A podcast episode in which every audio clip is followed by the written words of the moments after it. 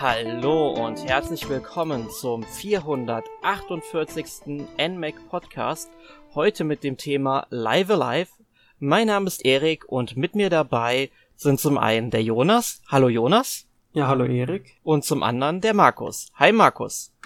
Ja, hi Erik und äh, hallo Jonas. Und hallo, und hallo liebe Zuhörer natürlich. Ja, die dürfen wir natürlich nicht vergessen, denn für die machen wir das ja selbstverständlich hier. Genau. Wie ich eben schon sagte, reden wir heute über Live Alive und ich glaube, bei dem Spiel war es für den ein oder anderen da draußen oder ist es immer noch nicht ganz klar, wie dieses Spiel tatsächlich ausgesprochen wird. Und da würde ich auch gerne einfach nochmal zur Klarstellung, ähm, dass Live Alive tatsächlich der korrekte Titel ist, ähm, da auf die Katakana-Schreibweise hinweisen, denn an der Schreibweise, also sprich einer der Silbenschriften, die es im Japanischen gibt, kann man eigentlich immer ziemlich gut erkennen, wie ein Wort ausgesprochen wird und das wird halt Raibu Araibu geschrieben, also live alive. Wie habt ihr es das Spiel denn jetzt eigentlich damals immer ausgesprochen, bevor es erschienen ist? Ja, ich musste es zum Glück nicht aussprechen, ich habe es immer nur gelesen, aber bei dem einen prägsamen Titel war es eigentlich immer klar, worum es ging. Aber ja, live, alive, live, alive, so oder so macht es wenig Sinn aber es ist halt einfach live alive. Genau, ich habe es auch immer live alive ausgesprochen. Ja, bei mir war das tatsächlich auch immer so, weil das war irgendwie das gängigste, aber tatsächlich, wo ich dann in den letzten Wochen, äh, wer die Podcast ja verfolgt hat, weiß, dass ich etwas länger auf das Spiel warten musste. Ähm, ich habe in den letzten Wochen dann tatsächlich immer mal wieder Rezensionen von verschiedenen Seiten angeschaut. Manche sagen dann halt Live Alive, wie es korrekt ist, manche Live Alive, Live Alive, Live Alive, also es ist wirklich alles dabei, aber ich bin froh, dass wir uns jetzt einfach mal auf Live Alive einigen, damit auch keiner verwirrt ist. Jedenfalls kommen wir zu Live Alive. Ursprünglich ist das Spiel ja am 2. September 1994 erschienen, allerdings nur in Japan. Dem Westen wurde das Spiel verwehrt. Also es erschien damals auf dem Super Famicom, also der damals aktuellen Nintendo-Konsole, sprich dem japanischen Pendant des Super Nintendo Entertainment System, was hardwaretechnisch eigentlich eins zu eins dieselbe Konsole sein dürfte, vielleicht bis auf ganz kleine Abweichungen, aber das ist, glaube ich, ähm, Haarspalterei. Und ich finde es interessant, es ist im Grunde genau zwischen Final Fantasy VI, was ja, glaube ich, ein halbes Jahr früher ungefähr erschienen ist, mhm. 94, und dann ein Jahr später Chrono Trigger erschienen. Also es fiel genauso in, in diese Lücke, aber in Japan hatten wir ja damals, glaube ich, auch noch mal deutlich mehr Rollenspiele, als es im Westen war. Wann habt ihr denn von Live Alive äh, denn das erste Mal gehört? Also ich glaube, es gab mal in der Videogames damals eine Vorschau. Ich glaube, da habe ich es mal gesehen.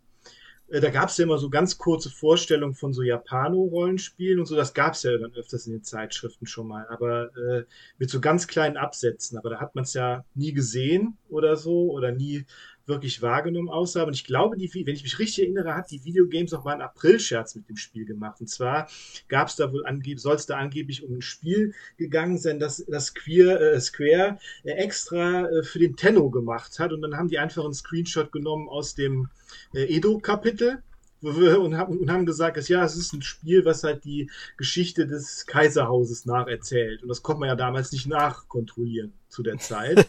Und ja. da bin ich, glaube ich, drauf reingefallen. Da habe ich gesagt, hieß es dann, ja, das Rollenspiel ist exklusiv nur für den Tenno, gibt es nur zwei Exemplare von und äh, genau. Und da war ich irgendwie so, was, das kann ja nicht wahr sein, sieht ja super aus. Aber ja, genau, das, so habe ich das irgendwie noch so im, äh, im Gedächtnis. Ja, ein sehr eleganter April-Scherz. Also mir hat das Spiel tatsächlich bis zur Ankündigung des Remakes nichts gesagt. Also ich kannte das Spiel davor nicht und war dementsprechend erstmal natürlich interessiert, was für ein Spiel es ist, wann es erschienen ist. Dazu muss man sagen, es erschien ja auch leider nie außerhalb Japans und auch mhm. dort war es nicht so wirklich erfolgreich, besonders nicht im Vergleich zu Chrono Trigger oder Final Fantasy VI.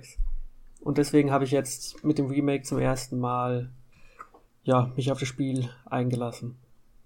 Ja, bei mir war es äh, so, dass ich ungefähr 2010 das erste Mal auf Live Alive aufmerksam geworden bin. Damals habe ich es dann noch Live Alive genannt, genauso wie der Let's Player von äh, den Videos, die ich mir damals angeschaut hatte. Also ich habe mir damals dieses ganze Western-Kapitel mal ähm, in einem Let's Play angeguckt und fand das eigentlich ziemlich interessant und ähm, wollte das Spiel dann immer mal selbst spielen, mir auch irgendwann mal importieren, aber ähm, ist nie dazu gekommen und dann kam ja, es war ja auch erst dieses Jahr, wo dann in einer Nintendo Direct dann einfach mal ja ein HD 2D Remake dieses Spiels angekündigt wurde, worüber ich mich dann sehr gefreut habe, denn so konnte ich das Spiel jetzt auch wirklich mal nachholen.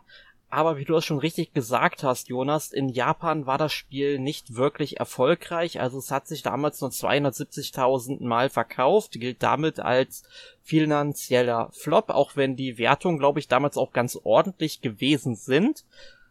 Und ich hoffe natürlich, dass es auf der Switch sich jetzt deutlich öfters verkaufen wird, wo es jetzt auch weltweit erschienen ist. Mhm nämlich am 22. Juli 2022 kam dieses Spiel dann exklusiv auf der Switch raus. Mhm. Also zumindest im Moment ist es noch exklusiv. Ich kann mir gut vorstellen, dass das Spiel auch ähnlich wie Octopus Traveler in ein paar Jahren dann auch noch für den PC und andere Plattformen wie die PlayStation 4 zum Beispiel erscheinen könnten.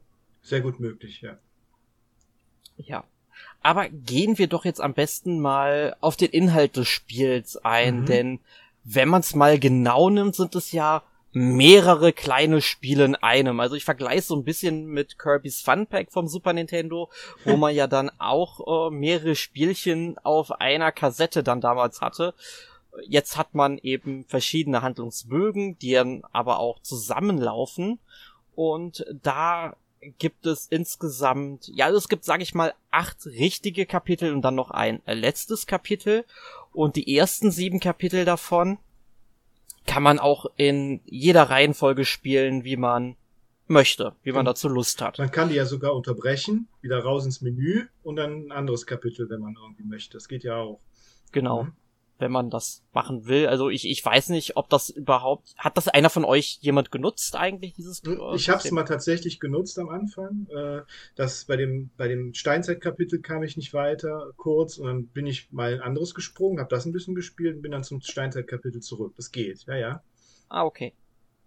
Nee, ich, ich habe wirklich jedes äh, Kapitel dann auch einfach so dann direkt durchgezogen. Mhm. Ja. Ja, ich habe auch die Kapitel einzeln beendet und ja, ist habe nicht viel Grund gesehen, hin und her zu springen. Genau, es ist ja auch eigentlich sinnvoll, weil die sind ja alle nicht so, so sonderlich lang letztendlich, ne?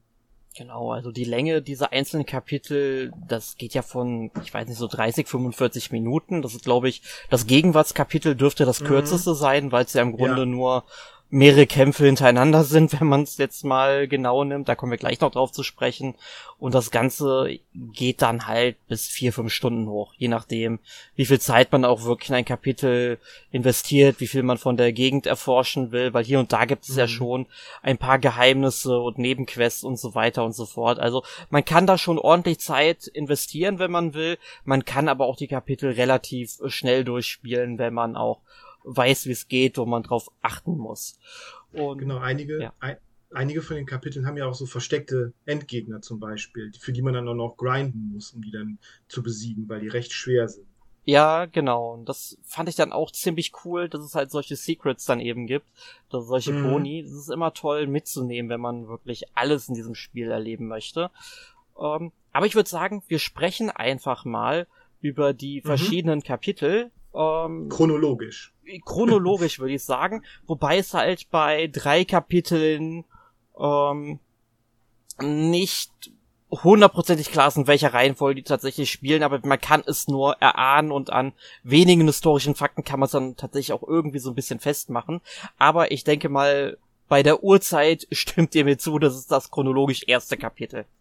Äh, definitiv. Ja, das ist auch das Kapitel, mit dem ich dann tatsächlich angefangen habe. Mhm. Und ich muss auch sagen, mir hat dieses Kapitel sehr, sehr gut gefallen direkt ähm, am Anfang, ja. weil es ja, ja, sag ich mal, mit so einer äh, Genre-Konvention äh, bricht. Spiele, Rollenspiele basieren halt viel auf Dialogen. Und man verzichtet ja hier in diesem Kapitel im Grunde auf Dialoge, weil die Charaktere sprechen ja nicht oder beziehungsweise sie haben die Sprache noch nicht entwickelt und verständigen sich dann eben mit Lauten. Also man kommuniziert eben schon, aber halt nur mit Lauten und jetzt ohne gesprochenen Text. Und das fand ich super amüsant. Ja, auf jeden Fall. Ich finde das auch ziemlich cool, weil die, weil äh, man hat ja immer auch schon bei, gerade so bei den äh, Super Nintendo Rollenspielen, so von, von, von, von Square, so fein, auch die alten Final Fantasies und so, wo die ganzen Sprites auch sehr äh, expressive Mimik haben und so, ne, wo die auch diese, diese Sprites dann auch irgendwie mit, mit, mit den Gesten und so sprechen. Und das haben die halt hier da wirklich sehr witzig ausgenutzt, finde ich. Haben die sehr cool gemacht. Ja, ich finde, es kommt der Humor gut rüber durch die Sprites und die unterschiedlichen ja, Emojis, die sie über ihrem Kopf dann haben. Mhm. Aber es ist natürlich praktisch, dass in dieser Urzeitgeschichte jetzt auch keine wirklich komplexe Story erzählt wird, sondern auch durch diese Emojis schnell klar wird, was die Figuren wollen. Ja. Und meistens hängt es mit Essen zusammen. Essen oder Frau. irgendwelche Feinde, ja, Feinde vernichten, Frauen bekommen oder Essen bekommen. Ja, ich, ich, ich finde, das greift hier auch alles wunderbar zusammen. Also es geht ja darum, dass dann eben eine Frau, die wurde von so einem Clan äh, gefangen genommen, soll dann an so einem Opferaltar äh, dann eben halt geopfert werden für weiß, man, man weiß es halt nicht genau für irgendeine Göttlichkeit, vermutlich einfach oder um jemanden zu besänftigen, eine Gottheit etc. pp. oder was eben als Gottheit angesehen wird, da möchte ich jetzt nicht so viel verraten. Ähm, die entkommt jedenfalls und trifft dann auf den Helden, das, der heißt glaube ich Pogo, also man kann die Helden ja auch mhm. selbst benennen. Und äh, der ja. Pogo findet eben ähm, das Mädchen, also. Mit seinem Kumpel, ne? Gen gen genau. Und ähm, jeweils er findet dann das Mädchen ganz, ganz toll natürlich, weil man muss auch mal überlegen, in dem Stamm, wo er lebt, gab's da überhaupt Frauen? Nein. Ich glaube, sie ist die einzige Frau in der gesamten Spielwelt. Ja, also ja ist es so ein bisschen, äh, ich glaube, die Frau muss sich so ein bisschen wie Schlumpfine bei den Schlümpfen äh, gefühlt haben, oder? Ja, definitiv. Aber ist auch so, so ein bisschen so ein Klischee von diesen alten Urzeitfilmen. Es gab doch da so ein paar, äh, so mit Stop-Motion-Dinos und so damals auch. Da war das ja auch so ähnlich. Ja, eben. Und da sollten wir jetzt natürlich sagen, äh, auch wenn wir jetzt sagen, die Uhrzeit ist chronologisch das erste Kapitel, aber ich, sag mal so, da ja auch ähm, Dinosaurier darin vorkommen und Menschen, die ja nie zeitgleich auf unserem Planeten gelebt haben, ähm, das, das Spiel nimmt sich dann hier und da in verschiedenen Zeitepochen dann natürlich auch sehr viele Freiheiten und denkt sich was dazu aus. Ja, die, ich meine, die haben hier doch im, in, der, in, in der Steinzeit auch so Autos, so wie die Flintstones, solche Steinautos. Ja, stimmt, genau, da haben sie sich auch Inspiration von geholt, richtig. Ja. Aber mega, mega gut. Naja, und danach machen wir halt einen Zeitsprung von mehreren tausend oder zehntausend Jahren, würde ich sagen. Und mhm. zwar zum kaiserlichen China. Und da muss ich tatsächlich sagen, ich kann tatsächlich nicht einordnen, wo genau dieses Kapitel oder in welchem Jahrhundert das spielen soll. Weil ja, es, es wird, glaube ich, nicht mehr gesagt, welche Dynastie gerade in China herrscht. Daran hätte man dann zumindest so einen groben Zeitraum von teilweise 100 oder ein paar hundert Jahren machen können. Aber ich würde halt einfach mal sagen, so, so mittelalterlich irgendwie. Ja. Genau. Und in dem Kapitel geht es dann eben schlicht und einfach um einen, ja, etwas rüstigen Kung-Fu-Meister, der merkt, seine Zeit ist gekommen und einer muss natürlich seine ähm, ja, Spezialtechniken erben und sucht neue Schüler. Mhm. Auch sehr klischeehaft, so ein bisschen auf Kung-Fu-Film gemacht, ne? Äh, Auch so mhm. die Kämpfe zwischendurch immer. Und äh, ja, er musste dann auch so einen Turm hoch, ne? dieser, dieser Palast dann nachher ist er dann. Ja, genau. Also es sind da auch sehr viele Kämpfe drin, also während mhm. der Uhrzeit. Da kann man ja vielen Kämpfen ja auch noch so ein bisschen aus dem Weg gehen, weil der Pogo, der kann ja ähm, einfach mal ein bisschen in der Luft schnuppern und dann sieht er auch direkt, wo die ganzen Gegner sind oder wo Items versteckt am Boden liegen und so weiter und so fort. Also da ist es möglich, ein Großteil des Spiels auch zumindest dieses Kapitels auch ohne Kämpfe äh, zu bestreiten, was allerdings nicht unbedingt sinnvoll ist, weil es ja auch äh, Kämpfe gibt, die man, denen man nicht aus dem Weg gehen kann und da sollte man zumindest so ein klein bisschen drauf vorbereitet sein. Und genau. äh, beim kaiserlichen China, da spitzt es sich am Ende halt mit den Kämpfen dann ja doch tatsächlich äh, sehr zu, aber das ist ja auch so ein typisches Charakteristikum von mhm. äh, Kung-Fu-Filmen. Also am Ende muss man eben den, ja, gegnerischen Meister, wie auch immer, dann besiegen und der hat natürlich seine ganzen Lakaien, Schüler, wie auch immer, die er einen in den Weg wirft und äh, ja, so kann man sich das dann eben ja auch vorstellen. Genau. Ja, und ähm, nach China habe ich jetzt einfach mal zeitlich ähm, das Edo-Japan angeordnet. Mhm. Ne, und da spielt man dann eben einen Shinobi. Genau. Der soll einen Auftragsmord begehen, ne? Mhm. Und dringt dann in die feindliche Burg ein. Und das ist auch ein ziemlich umfangreiches Kapitel, finde ich. Ja, definitiv. Also ich glaube, man kann auch relativ schnell durchkommen, wenn man viel schleicht und auch weiß, wie es geht. Ich bin mir allerdings nicht sicher, ob es überhaupt eine Möglichkeit gibt, äh, dieses Kapitel zu beenden, ohne wirklich den Bossgegner am Ende auszuschalten, also wirklich in einem Kampf auszuschalten, weil du kannst ja tatsächlich jedem einzelnen Kampf bis dahin zumindest aus dem Weg gehen.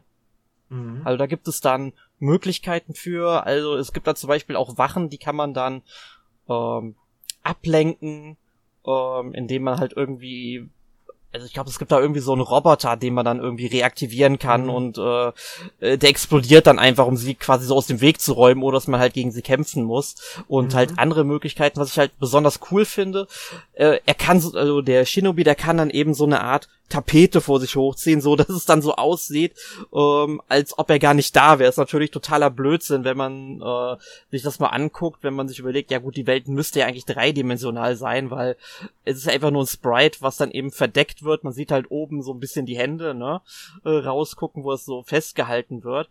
Und ähm, quasi diese Tapete, nenne ich es jetzt einfach mal, sieht dann halt so aus wie äh, der komplette Hintergrund. Ne? Also das ganze Gebiet wird dann quasi äh, transparent gezeichnet.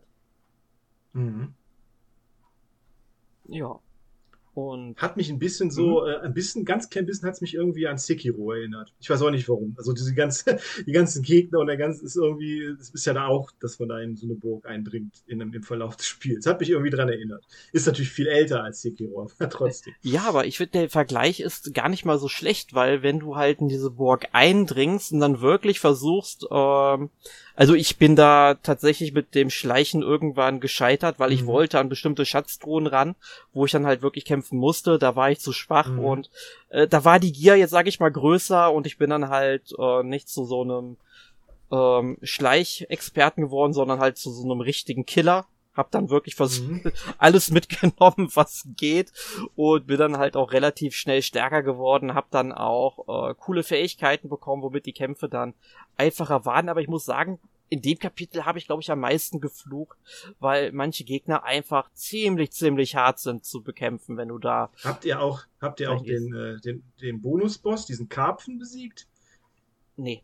Ich, ich, nee. der hatte mir zu viele Lebenspunkte und der hat mich dann mhm. irgendwie äh, zu sehr immer in die Ecke gebracht. Ich habe es, glaube ich, ein, zwei Mal probiert. Ich glaube, mhm. wenn ich da noch wirklich mehr gegrindet hätte, aber muss ja sagen, mhm. da sind ja die Möglichkeiten eher begrenzt in dem Cup. Obwohl, nee, genau. an einer Stelle kann man gut leveln, das geht. Aber mhm. ähm, sonst sind die Möglichkeiten ja sehr begrenzt da drin. Deswegen habe ich es dann tatsächlich auch äh, nicht gemacht. Ich habe nur den Karpfen an einer anderen Stelle im Spiel besiegt bekommen. Genau, kommt ja noch einer. Aber und, und, in, und im äh, Steinzeit-Kapitel, da gibt es ja dieses Mammut, so als Superboss. Der ist auch super hart. Ich weiß nicht, ob ihr den mal probiert habt. Nee, ich glaube den. Nee, also tatsächlich bin ich meistens so vorgegangen, dass ich den direktesten Weg zum okay. Ausgang des Kapitels mhm. genommen habe. Und in der Regel muss man auch eigentlich gar nicht grinden, mhm. wenn man nur den regulären Boss besiegen will. Mhm. Ja, es ist, es ist Aber manche haben halt optionale Inhalte. Genau, also, diese Bosse. also diesen, diesen, dieses Mammut da im ersten Kapitel, da hat man wirklich, ich, ich habe meinen, also ich habe ihn auch nicht besiegt, aber ich habe mal in so einen Guide geguckt und da steht, ja, so Level 16 sollte man dafür sein. Also normalerweise kommt man in dem Kapitel gut mit Level 8 bis 10, glaube ich, durch. Mhm. Und da musst du halt wirklich noch eine ganze Zeit äh, grinden, um da überhaupt eine Chance gegen ihn zu haben. Finde ich schon interessant eigentlich. Ja, definitiv, weil du musst ja auch so sagen, ist, äh, man braucht für das nächste Level-Up immer 100 Erfahrungspunkte, aber je höher mhm. dein Level ist, desto weniger Erfahrungspunkte kriegst du halt auch für die Gegner. Genau. Und entsprechend langwierig kann diese Angelegenheit dann werden, wenn du halt immer mhm. nur so vier, fünf EP dann für einen Kampf bekommst. Da kannst du ja ausrechnen, wie viele Kämpfe du dann allein für ein Level Up dann eben brauchst. Ne? Ja. Ähm, aber ich finde das halt cool, dass sie eben diese Boni halt noch mit drin haben, weil das hattest du ja damals total oft in JRPGs mit solchen mhm. Äh, Boni, wo man dann auch wirklich für leveln musste. Und das ging ja wirklich bis weit in die Ende der 90er Jahre noch mit rein, 2000 eigentlich auch noch. Ähm, ja, ist auf jeden Fall eine coole Sache. Mhm. Nee, und ähm, ja, nach der Edo-Zeit habe ich jetzt mal den wilden ähm, Westen halt ja. mit reingepackt. Also ich habe äh, ähm, bei der Edo-Zeit, man kann es halt historisch daran festmachen, ähm, wann das halt spätestens womöglich gespielt hat, weil mit der Figur Sakamoto Ryoma taucht ja dann auch jemand auf, der tatsächlich gelebt hat, der auch sehr wichtig für die japanische Geschichte ist. Und äh, daran kann man es dann eben ungefähr einordnen, wann es eben gespielt hat. Und beim Wilden Westen wird relativ am Ende auch ein äh, Massaker äh, der äh, ja, amerikanischen Ureinwohner dann eben erwähnt. Da kann man dann auch mhm. sagen, okay, es muss halt danach spielen. Ne, jedenfalls. Okay, da so hast du es. Ah, verstehe. Da hast, hast du schon Gedanken gemacht, merke ich. Ja, auf jeden Fall. Und deswegen habe ich gedacht, okay, das war 18, schlagt mich tot. Ich weiß, weiß es jetzt leider tatsächlich nicht mehr genau. Ähm, hätte ich mir mal notieren sollen, aber ähm, ich achte immer auf solche Kleinigkeiten, weil mich das halt immer super interessiert, wann man etwas historisch einordnen kann. ähm, ja. Und es ist im Grunde eine, eine vereinfachte Handlung von, ähm, ach, wie heißt der Film? Äh, Welches meinst du jetzt? Nicht die sieben Samurai, die glorreichen sieben, der ja im glorreichen Grunde... sieben, ach so, ja, du meinst Western jetzt. Ja, ja, genau, glorreichen sieben. Genau, ne, was ja im Grunde nur ein Remake von die sieben Samurai ist. Vom großartigen Kurosawa Akira, das sollte an dieser Stelle mal erwähnt werden. Jedenfalls, ähm, man kommt dann eben in eine Stadt und ähm, man erfährt dann eben, dass am nächsten Tag Banditen angreifen werden. Ne? Also man ist auch nicht ganz unschuldig daran, dass die dann eben in ähm, die Stadt einmarschieren wollen. Die greifen von beiden Seiten an und man hat dann eben eine Nacht Zeit, ähm, Fallen zu stellen und mhm. beziehungsweise man muss ja erst einmal die ganzen Ressourcen überhaupt in der Stadt sammeln. Genau, und dann brauchen die Bewohner dann auch noch Zeit, um die Fallen zu legen. Mhm. Und äh, ja, man hat halt, ich glaube, achtmal muss die, genau, achtmal muss die äh, Glocke schlagen und dann ist der Morgen und dann reiten die Banditen halt in die Stadt und bis dahin muss man halt alles äh, bereit haben. Und äh, ja, und wenn man das alles gut gemacht hat, kann man es tatsächlich sogar schaffen, dass man nur den Banditenboss dann kämpfen muss. Aber ähm, wie war es denn bei euch? Wie viel waren bei euch noch übrig am Ende von den Gegnern? Also ich habe tatsächlich nur einen Kampf durchgeführt gegen den mhm. Boss am Schluss. Mhm. Was eben daran liegt, dass ich eben viel Zeug eingesammelt habe mhm. und dann die Stadtbewohner zum Fallenlegen geschickt habe. Ich glaube, manche von den Stadtbewohnern sind noch effizienter für einige Sachen als andere, glaube ich, wenn ich das richtig verstanden habe. Ja, das habe ich nicht so ganz durchblickt. Auch nicht, was diese, welche Fallen überhaupt wo wirken, mhm. weil man schickt die einfach los, dann graben die ein bisschen rum genau. und dann explodiert später was. Genau. Aber ich fand das Kapitel abseits von der netten Inszenierung auch ein bisschen unspektakulär, weil man ja eigentlich nur durch die Häuser rennt, irgendwelche Kisten durchsucht und dann wartet, bis es hell wird. Fand ich auch ein bisschen komisch, dass man die Zeit dann nicht, also ich habe nichts gefunden, um die Zeit irgendwie zu beschleunigen am Ende, weil ich habe dann eigentlich nur noch gewartet irgendwie, als die dann alle dann. Ja, so ein bisschen ging es mir dann auch. Ja, mhm. also ich habe dann tatsächlich ähm, meine Probleme auch mit diesem Kapitel gehabt. Und zwar, also die Sachen einsammeln ist ja die eine Sache, das ist super einfach. Du läufst halt einfach durch die ganzen Gebäude der Stadt mhm. und ähm, sammelst das Zeugs halt ein, was nicht nied- und nagelfest ist, was in Kisten ist, was äh, irgendwie auf dem Tisch liegt, was äh, im Regal liegt. Und man guckt sich halt alles an und ähm, ja, einfach. Ja, und dann geht man halt irgendwie zurück in die Stadt äh, nicht, äh, Entschuldigung, in den äh, Crystal Saloon, so der Haupthandlungsort in dieser Stadt, einfach wo diese ganzen äh, Städter sich dann eben zusammenrotten ne, und auf den Morgen warten. Und äh, ja, und dann fiel es für mich erstmal schwer, okay, wie geht es jetzt weiter? Weil wenn man da mit dem ähm, Sheriff, der ja relativ nutzlos ist, wenn man mal ehrlich ist in dieser mhm. Stadt, ähm, dann redet, dann fragt er einen, ja, hast du jetzt alles vorbereitet und alles beisammen? Ne? Da denke ich, okay, das habe ich, aber ich will den Leuten ja doch das Zeugs geben, damit die eben die Fallen aufstellen können, ne? Und ich rede mit den ganzen Leuten die ganze Zeit und aber ich krieg keine neuen Dialogoptionen von denen, ne? Und äh, ich glaube, zwei geben einem noch irgendwie welche Items, also man sollte schon vorher noch mal mit denen reden und erst danach habe ich das alles verteilt, aber man erfährt nicht, wer effizient jetzt für einen ist, aber manche mhm. sagen halt, ähm, hier, bevor du zu mir kommst, rede lieber mit dem. Also man bekommt schon ein kleines mhm. äh, Gespür, wer irgendwie länger braucht, um die Fallen zu stellen. Mhm. Ich habe da auch tatsächlich mal in einen Guide geguckt. Also es geht dann wirklich von, glaub, 30 Sekunden bis drei Minuten oder so oder vier Minuten, okay. wie viel dafür brauchen.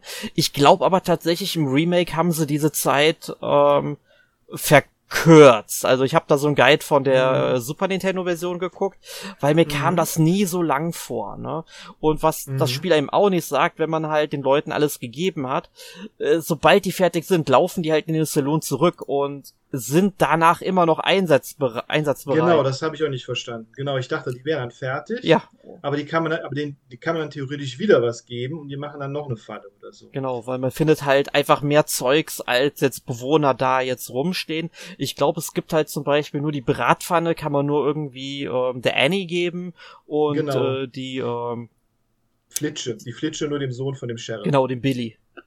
Genau. Ja, genau. Den kannst du das geben und dann, äh, ja, das ist, glaube ich, die einzigen Einschränkungen. Ich glaube, irgendeiner von diesen drei Amigos, die da rumstehen und mhm. Musik machen, äh, bei dem ist das total zufällig, wie lange er braucht. Das geht von einer Sekunde bis vier Minuten oder so. Okay. Also äh, ist eine Art Glücksspiel. Also wenn man noch irgendwie schnell was erledigen muss, vielleicht passt es ja noch.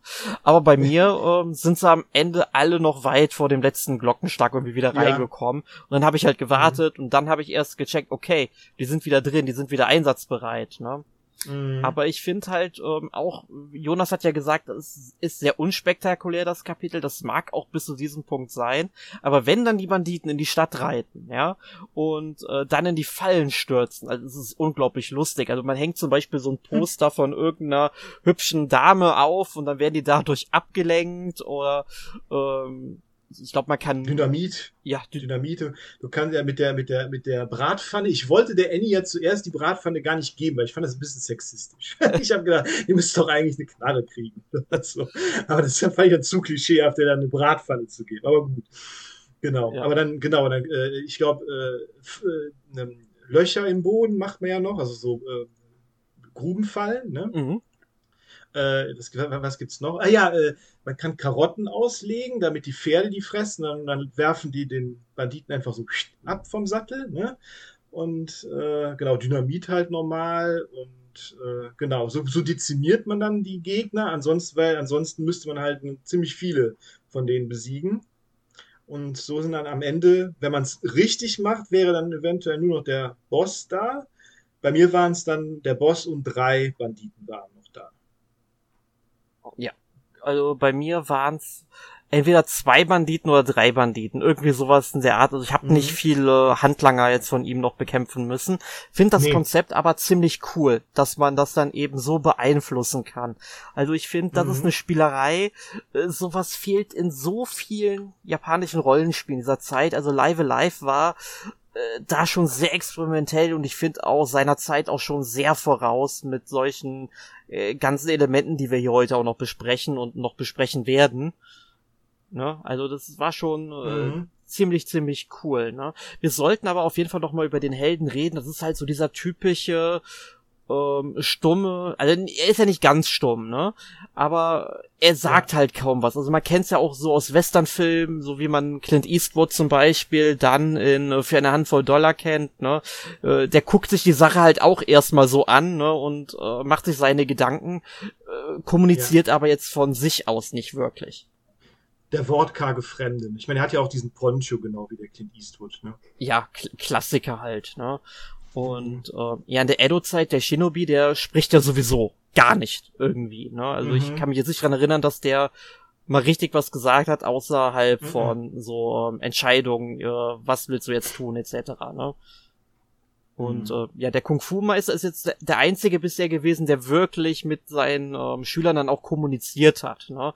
Weil wir wissen, Uhrzeit, äh, ja, waren ja halt nur, gut, die haben auch kommuniziert, aber wie gesagt, jetzt keine Sprache entwickelt, ne? Mhm. Ja, bei der Gegenwart sieht's dann wieder anders aus. Also der Charakter ja. kann sprechen, aber ich muss tatsächlich sagen, das ist so die eindimensionalste Figur, die sie irgendwie in diesem ja. ganzen Spiel haben, würde ich sagen. Ja, der, der hat halt, der hat halt, ja, der hat halt keine Charakterentwicklung, äh, auch eigentlich gar keinen Charakter, nur er will halt der beste Kämpfer der Welt sein, so. Ja, und das geht halt wirklich komplett durch weiter. Ja, und deshalb ist er ja, dieses... Ja, dann auch ein bisschen langweilig und irgendwie auch das ganze Kapitel unsympathisch, was vielleicht auch daran liegt, dass ich mit Fighting-Spielen nicht so viel Berührungspunkte habe und die, ich spiele ja auch eher ungern. Aber das ist ja auch nicht so lang. Also ich fand's. Aber ich habe gelesen, im Mhm. Original ist es nochmal deutlich schwerer Mhm. und hier kann man sich es recht einfach machen, beziehungsweise man muss eigentlich keine wirkliche Reihenfolge vorsehen, indem man die Kämpfe beschreitet, weil es ja hier noch eine Besonderheit gibt, dass man sozusagen die Fähigkeiten der Gegner übernimmt und dann natürlich die Schwachpunkte der Gegner gezielt antreffen kann, wenn man neue Fähigkeiten hat. Aber selbst wenn nicht, ging das eigentlich ganz gut von der Hand, dieses Kapitel. Mhm. Ich fand's auch eigentlich. Äh, ich habe auch so ein bisschen so, wenn ich das so richtig in Erinnerung habe, dass es im Original richtig schwer war. Ähm, aber hier haben sie es ein bisschen entschärft. Also es ist ja wirklich wie ein, wie ein Fighting Game. Also man sucht sich eigentlich nur den nächsten Gegner aus und dann kämpft man gegen den. Gibt kein Level Up in dem Kapitel. Äh, man kriegt die Fähigkeiten halt nur von den Gegnern, wenn die die Fähigkeit noch tatsächlich auf einen benutzen. Und äh, je mehr man dann am Ende hat, äh, weil dann kommt ja noch nach den, äh, wie viel sind es jetzt eigentlich? Fünf, sechs? Ja, so um den Dreh. Sechs oder sieben. Genau, und dann kommt dann noch ein Bossgegner, genau wie in, einem- wie in einem äh, normalen Fighting Game auch. Und äh, ja, je mehr äh, Attacken man halt gesammelt hat, desto besser, desto größere Chance hat man halt. Ich fand es jetzt auch nicht sonderlich schwer. Ich fand auch den letzten Boss eigentlich nicht sonderlich schwer, muss ich sagen. Was ich aber toll fand, war die Inszenierung, weil man ähnlich wie in einem Street Fighter zum Beispiel dann eben diese Figuren vorgestellt bekommt Mhm. und dann auch die Charakterfiguren, also die Porträts nebeneinander stehen und dann Fight sozusagen Genau. klassisch Ja. aufploppt. Und wir haben halt die ganzen typischen Klischees eines Fighting Games. Wir haben irgendwie den amerikanischen Marine-Wrestler oder irgendwie den Ja, so- alten, gebrechlichen, speziellen äh, Opa mit seinen Kung-Fu-Skills Genau, und sowas den, halt. den, den russischen Military-Typen. Ne? Du hast ja diesen, Ja. diesen ähm, Hawaiianer, diesen Sumo-Ringer, äh, so ein, so ein Thailänder, thailändischen Kämpfer noch, der so ein bisschen so eine Mischung aus Vega und äh, Dalsim ist, finde ich. Kommt hin. Und äh, wenn so, ah, dieser, dieser, dieser Luchador noch mit, der, mit, dieser, mit dieser Maske. Die fand ich auch ganz cool eigentlich. Aber der, der hat eine Attacke nie gegen mich verwendet. Ich habe keine Ahnung, wie ich, wie ich an die dran gekommen wäre. Ja, da, da hatte ich auch so meine Probleme, dann wirklich alle Attacken zu sammeln. Ähm, Da Mhm. kann ich nur sagen, also so wichtig ist das eigentlich nicht. Also nur wenn man, also das ist ganz wichtig, weil da müssen wir jetzt einmal zum letzten Kapitel vorgreifen, wo man ja im Grunde frei ist, welche vier dieser Charaktere, die wir heute sprechen, mit in die Gruppe kommen. Ne? Also das ist ja alles Mhm. möglich. Wenn man den Masaru, so heißt der Charakter, äh, wenn man den in seiner Gruppe haben will, weil der hat ja wirklich die äh, größten mögliche ähm, Angriffsvarianz mit seinen Fähigkeiten, äh, Mhm. dann sollte man schon gucken, dass man jede Fähigkeit mitnimmt, wenn einem der Charakter so gut gefällt. Man sollte auch noch erwähnen, dass man die Kämpfe in diesem Gegenwartskapitel auch beliebig oft wiederholen kann. Ne? Genau. Selbst wenn man die schon geschafft hat, bis zu dem letzten Boss. Ne? Also wenn du, ich glaube, den danach dann nicht mehr. Aber äh, davor kannst du halt, kann man die halt so oft spielen, wie man will und dann versuchen noch die Attacken dann noch zu bekommen. Meistens sind es ja auch nur zwei, zwei pro Charakter, die man bekommt. Ganz genau. Und ähm, ja, so sam äh, sammelt man sich dann und dann am Ende ist er halt der Beste und am Horizont wartet schon dann der nächste Herausforderer auf ihn. Genau. Ja, also da- ich sag mal so, in dem Kapitel verpasst ihr nicht viel. Ich würde es eher so als eine Art Blaupause für das Kampfsystem nennen. Also wenn man sich Mhm. mit dem Kampfsystem noch ein bisschen intensiver beschäftigen will, das ist das Kapitel eigentlich genau das Richtige. Ähm, und danach springen wir jetzt in ja zwei Kapitel, die ja dann ähm, noch in der Zukunft spielen. Und Mhm. das erste ist die nahe Zukunft, aber wenn wir jetzt mal überlegen, Mhm. das Spiel kam 1994 raus, also es ist im Grunde jetzt, ja. Ja, es spielt 2000 wahrscheinlich oder 2001 oder so. Ja, das kann gut hinkommen. Ähm, alleine, ich, ich glaube, weil ja auch Röhrenfernseher in dieser Welt noch existieren, also daher Ja. kann man es wohl in den 2000ern halt anordnen. ähm, jedenfalls, es ist die nahe Zukunft und in dem Kapitel spielen wir einen Charakter namens Akira, der über Psykräfte verfügt und ja, also er kann wohl äh, Gegenstände mit seiner Gedankenkraft bewegen, also er beherrscht Telekinese, was aber irgendwie, glaube ich, nie gezeigt wird. Es wird nur Mhm. gesagt, dass er das kann, ansonsten kann er halt eben die Gedanken von anderen Charakteren lesen. Das ist ja auch so dieses zentrale Gameplay-Element, was sein Charakter dann eben hat. Genau. Und das ist halt auch, äh, und der steuert dann halt so einen riesigen Roboter nachher. Ne? Das ist ja dann so eine, ja, das ist dann dieses Kaiju-Kapitel sozusagen. Ne? ja, das kann man gut sagen. Aber wobei das ja auch nur ein Bruchteil davon ausmacht. Ansonsten mhm. geht's ja dann eben, ja, halt um so eine Gang, die die Stadt aufmischt und die man dann im Lauf der Geschichte dann auch bekämpft. Genau. Wie fandet ihr dieses Kapitel? Also ich fand's mitunter wahrscheinlich das beste Kapitel aus unterschiedlichen Gründen. Wie Erik schon gesagt hat, hat man hier die Möglichkeit, die Gedanken der Figuren zu lesen, was eigentlich allen Figuren zwei Ebenen gibt. Man kann mit ihnen reden und dann nochmal nachschauen, was sie wirklich denken und von einem halten. Mhm. Das fand ich ganz interessant. Ansonsten fand ich es auch sehr schön designt, auch detaillierter als manch andere Kapitel mhm. und auch vom Humor fand ich es ganz toll. Mhm. Ich sag nur Schildkröte. ja. Und ja auch einfach, auch selbst wenn die Handlung grundlegend nicht so spektakulär oder komplex ist, fand ich einfach die Figuren und die, ja, die, vor allem die Figuren auch recht interessant und teilweise die Themen auch nahegehend und mhm. im Hinblick auf die kurze Spielzeit eigentlich extrem gelungen alles. Mhm. Ja, also ich schließe mich da Jonas an, also es ist auch tatsächlich mein Lieblingskapitel von allen. Also ich finde, erstmal Akira macht ja wirklich eine Charakterentwicklung auch durch und äh, auch die Spielwelt ist wirklich interessant gestaltet. Also klar, äh, sie könnte noch tiefgründiger sein, aber es ist halt so eine typische japanische Kleinstadt. Man hat da im Norden einen Tempel, dann gibt es dann, gut, wenn ich jetzt sage, es ist eine typische japanische Kleinstadt und im Osten steht dann halt so ein Geheimlabor, wo Experimente durchgeführt werden. Also ich glaube nicht, dass ja. das in jeder japanischen Kleinstadt der Fall ist. Ähm, aber ich, ich finde halt die äh, Spielwelt dann ganz cool. Ne? Da gibt's im Westen noch so einen See, im Süden äh, gibt es dann halt den Hafen mit, mit oder, oder zumindest so Lagerhallen, ja doch, ein Hafen ist es mit Lagerhallen. Äh, dann gibt es dann halt ähm, das Waisenhaus, wo man eben aufwächst. Man ist ja sozusagen, glaube ich, auch das älteste Kind da drin. Also man ist ja auch schon so ein Teenager in dem Sinne. Ähm, was ich dann halt auch ganz cool finde, dass man dann so einen seiner, ja, wie sagt man dann, Mitbewohner in so einem Waisenhaus. Also eines der anderen Waisenkinder, was halt wesentlich jünger ist. Man äh, zwingt ihn quasi dazu, Sachen von der Lehrerin und so zu stehlen. Das finde ich richtig cool gemacht, wie das dann so erzählt wird.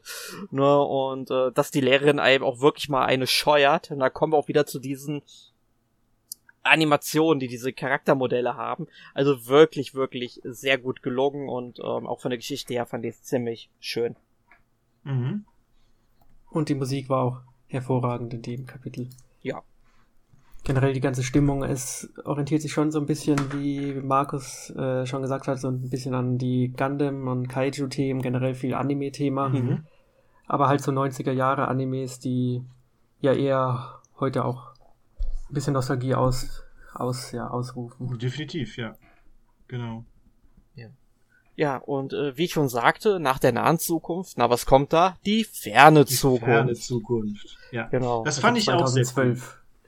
Ja, ist auch ein sehr, sehr cooles Kapitel. Und das spielt ja dann auch tatsächlich äh, nicht auf der Erde. Die Erde wird erwähnt, aber man spielt die ganze Zeit in einem Raumschiff, das auf dem Weg zur Erde ist und ja eine mysteriöse Fracht transportiert.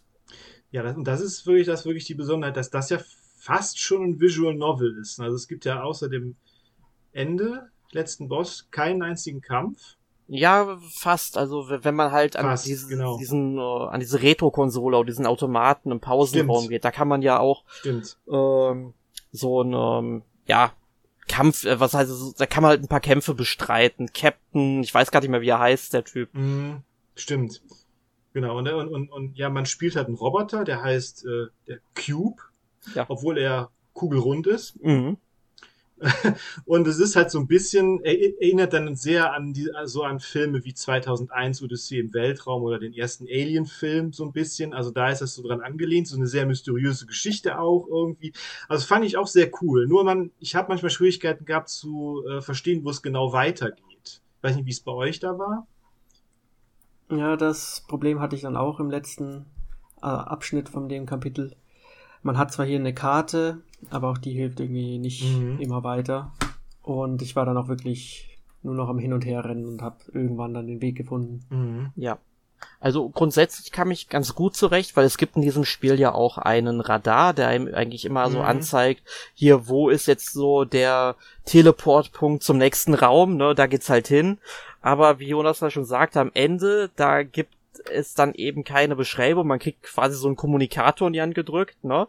Und äh, dann heißt es so, ich melde mich, wenn ich da bin ja gut, ne? Und dann denke ich irgendwie, okay, ich muss jetzt hier warten, der Typ, der meldet sich gleich schon. Ja, Pustekuchen, ich warte dann eine Minute, es kommt nix. Und erst wenn man sich halt bewegt, woanders hingeht, dann kriegt man halt äh, immer mehr so ein bisschen Informationen und dann fällt es einem wie Schuppen von den Augen, wo man jetzt hin muss, ne, welches, äh, an welchen Computer man gehen muss und so weiter und so fort. Also ist schon eine coole Sache. Und wie du schon sagtest, äh, Markus, also ich fand das auch mit 2001 Odyssey im Weltraum, äh, fand ich äh, die Anspielung richtig, richtig gut da drauf. Alien mhm. habe ich ja leider zu meiner Schande, es ist eine große Kulturlücke, ich weiß, bis heute noch nicht gesehen, muss ich endlich mal nachholen, aber ich glaube, dann wäre es mir wohl da auch aufgefallen. Sicherlich. Ja. Auf jeden Fall. Ja. Wie hat euch das Kapitel denn gefallen? Weil es kommt ja ohne Kämpfe aus mhm. und man rennt viel hin und her. Es gibt halt ein paar Figuren und man selbst ist halt der Roboter, der von jedem irgendwie hin und her geschickt wird. Also ich fand die Atmosphäre sehr, sehr gut gemacht. Also mir hat das schon so atmosphärisch und so, so sehr gut gefallen. in diesem Raumschiff da irgendwie äh, mit den, ne, so mit den Charakteren reden und so. Das war eine, eine gute Abwechslung, so, wenn man das, wenn man die anderen Kap Kapitel, wo es mehr gekämpft wurde und so, war das jetzt schon mal, äh, fand du eines der besseren, glaube ich, würde ich sagen, eines der besten Kapitel. Ja, definitiv. Also ich fand's auch super interessant. Also die Geschichte ist super schön erzählt. Es waren tolle Charaktere drin, die auch jeder eine eigene Persönlichkeit hat. Also es waren wirklich äh, verschiedene Figuren, die ich das auch geglaubt habe, dass die auf so einem Raumschiff dann eben arbeiten. Ne, und auch untereinander Beziehungen eingegangen sind, ne, Freundschaften mhm. geschlossen haben und Streitigkeiten miteinander ausführen. Ne, also das war auf jeden Fall schon sehr interessant. Aber ich fand auch ein Feature ganz cool. Man kann sich ja in diesem Spiel ähm, tatsächlich selbst umbringen. Ja, das ist mir versehentlich mhm. passiert. Es gibt ja unten ähm, im ähm, im untersten, ähm, an der untersten Etage von dem Raumschiff, ja dann eben äh, die Schleusen, ne? Und mhm. da gibt's halt zwei Knöpfe. Die, der eine Knopf ist für die Schleuse hinten, denke ich, äh, den habe ich auch zuerst gedrückt, dann ist die Schleuse aufgegangen. Dazwischen war halt noch eine Tür. Ich wollte dann aber mal wissen, ja, was passiert denn, wenn ich den anderen Knopf drücke? Dann geht natürlich die Tür auf. Und auf einmal ist dann dieser kugelrunde Roboter, der ja übrigens, das ist gar ganz wichtig, der kann sich ja am Boden, der, der steht ja nicht fest oder so mit Magnetstiefeln oder sowas, ja, sondern der ist ja dann auf äh, Rollerblades unterwegs, ne?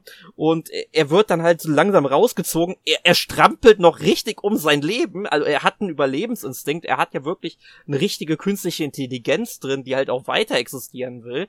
Und äh, wird dann halt rausgezogen und dann kommt halt äh, quasi so eine Endsequenz. Ja, Cube hat es leider nicht bis auf die Erde geschafft. Oh, das ist sehr schade. Ja, ja. Aber mhm. das muss ich sagen, das hat ja, glaube ich, sogar jedes Kapitel. Also ich habe es nicht in jedem Kapitel geschafft zu sterben, aber ähm, wenn man zum Beispiel in der ähm, Edo-Zeit stirbt, dann kommt ja am Ende auch so eine ähm, quasi Sequenz, wo dann eben der ähm, Chef von einem, quasi oder der Ausbilder, dann bei einem anderen Samurai dann eben sitzt, ne? Und dann sagt, ja, der Shinobi, der hat jetzt leider nicht geschafft oder so, ne? Und mhm. das, das mhm. finde ich halt auch äh, super cool gemacht. Nervt natürlich, wenn man jetzt äh, diese Endsequenz mehr als einmal sehen muss. Ne? Ja, wenn man frustriert ist und mhm. sich gerade aufregt, warum man schon wieder gestorben ja. ist. Ja, genau. Und das führt uns auch direkt zum nächsten Kapitel, Jonas. Und zwar ins Mittelalter. Ich habe vorhin gesagt, wir gehen chronologisch vor, aber das Mittelalter wird ja erst freigeschaltet, wenn man eben diese sieben ersten Kapitel äh, gespielt hat. Ne? Und dieses Mittelalter, naja, ich, ich will nicht wirklich sagen, dass es jetzt Mittelalter ist, es ist eher so eine Fantasy-Welt, die mittelalterlich aufgebaut ist. Im äh, Fantasy-Königreich Lucretia ähm, man gewinnt bei einem Turnier, man bekommt die Prinzessin als ähm, Frau anvertraut. Meine, wenn es so einfach wäre, ne? Und äh, ja, dann wird die, Pr Und die Prinzessin hat sich auch gar nicht gewehrt, die fand es irgendwie ganz ja, toll. die fand das richtig toll, nur dass also, da ein Fremder kommt. das ist so Ja, ein typisches sehr, äh, ja. Frauenbild, ne, was wir alle Männer haben natürlich. Nein, es ist natürlich sehr äh, veraltet und vielleicht auch so ein bisschen romantisiert, könnte man sagen. Ähm, aber dann wird die Prinzessin halt entführt und was macht man dann eben als Ehemann, wenn die Frau entführt wird? Man schreitet zur Rettung. Auch sehr klischeehaft letztendlich, ne? Ja, also eine Geschichte, die ja. Nintendo vermutlich aber bei Super Mario zumindest dann auch äh, noch bis in alle Ewigkeit erzählen wird, glaube ich. Das stimmt. Ja. Ähm, aber es spielt sich ja eigentlich wie ein recht traditionelles JRPG, würde ich sagen. Genau, das ist so das traditionellste Kapitel. Aber man erfährt dann halt letztendlich, warum man die anderen Kapitel gespielt hat. Ja, genau. Das fand ich dann auch äh, ein sehr cooles Ende. Da will ich jetzt aber auch gar nicht so sehr drauf eingehen, aus Spoilergründen natürlich. Ähm, Aber es ist halt, wie gesagt, so ein traditionelles JRPG. Man kriegt dann auch andere Verbündete. Also klar, muss auch sagen, in den Kapiteln davor, wie zum Beispiel im kaiserlichen China, man kriegt auch weitere Gruppenmitglieder dazu. Ähm, aber hier ist es wirklich so, dass die richtig aktiv dann bis zum Bossgegner halt mit einem Seite an Seite eben kämpfen. Da gibt's dann halt so ein ähm, Magier oder Heiler, der einen dann unter die Arme greift, dann den Helden von früher, der eigentlich sich aus der Welt zurückgezogen hat und gar nichts mehr mit der zu tun haben will, man ihn überreden muss und dann eben noch so einen anderen Magier, der äh, gegen den man ja im äh, Turnier triumphiert hat und der jetzt aber trotzdem dabei ist. Man erfährt dann später natürlich auch, warum der mitgekämpft hat, aber alles dann zu seiner Zeit müsst ihr dann eben selbst sehen. Ähm, ja, und man kämpft dann halt gegen äh, auch äh, Fabelwesen, Drachen und so weiter. Mhm.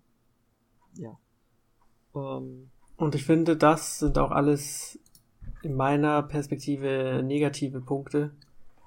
Weil zum einen, wie du schon gesagt hast, das Setting eher klassisch ist und damit eigentlich genau die schönen, eher neuen und frischen Perspektiven der vorherigen Kapitel eigentlich aushebelt. Wenn man jetzt in einem ganz klassischen JRPG unterwegs ist mit dem bösen Dämonenkönig und der Prinzessin, die geführt wird. Und dann gibt's auch noch ein Gameplay-Feature, das die vorherigen Kapitel auch schön umschifft haben, nämlich Zufallskämpfe, die jetzt am laufenden Band auftreten, also ganz klassisch, man rennt rum und dann werden, wird man halt zum Kampf gezwungen. Mhm. Das fand ich auch eher anstrengend, vor allem wenn man 5000 Mal auf den Schneeberg hochlaufen muss. ja. Aber Und ja, ansonsten gibt's ein paar Überraschungen am Schluss, was die Story angeht, aber dafür geht das Kapitel, finde ich, zu lang. Und dafür, dass es das Finale oder die Einleitung zum Finale sein soll, war das eher ein bisschen anstrengend.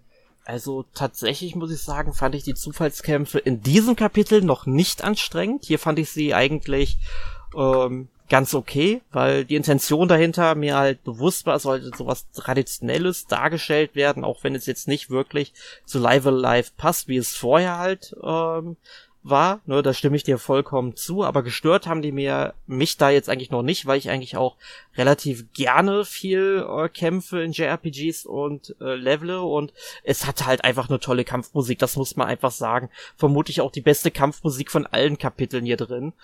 Ähm, zumindest meiner Meinung nach. Ähm, ja. Ja, die nahe Zukunft sucht dich gerade heim, aber ansonsten stimme ich dir zu. ja.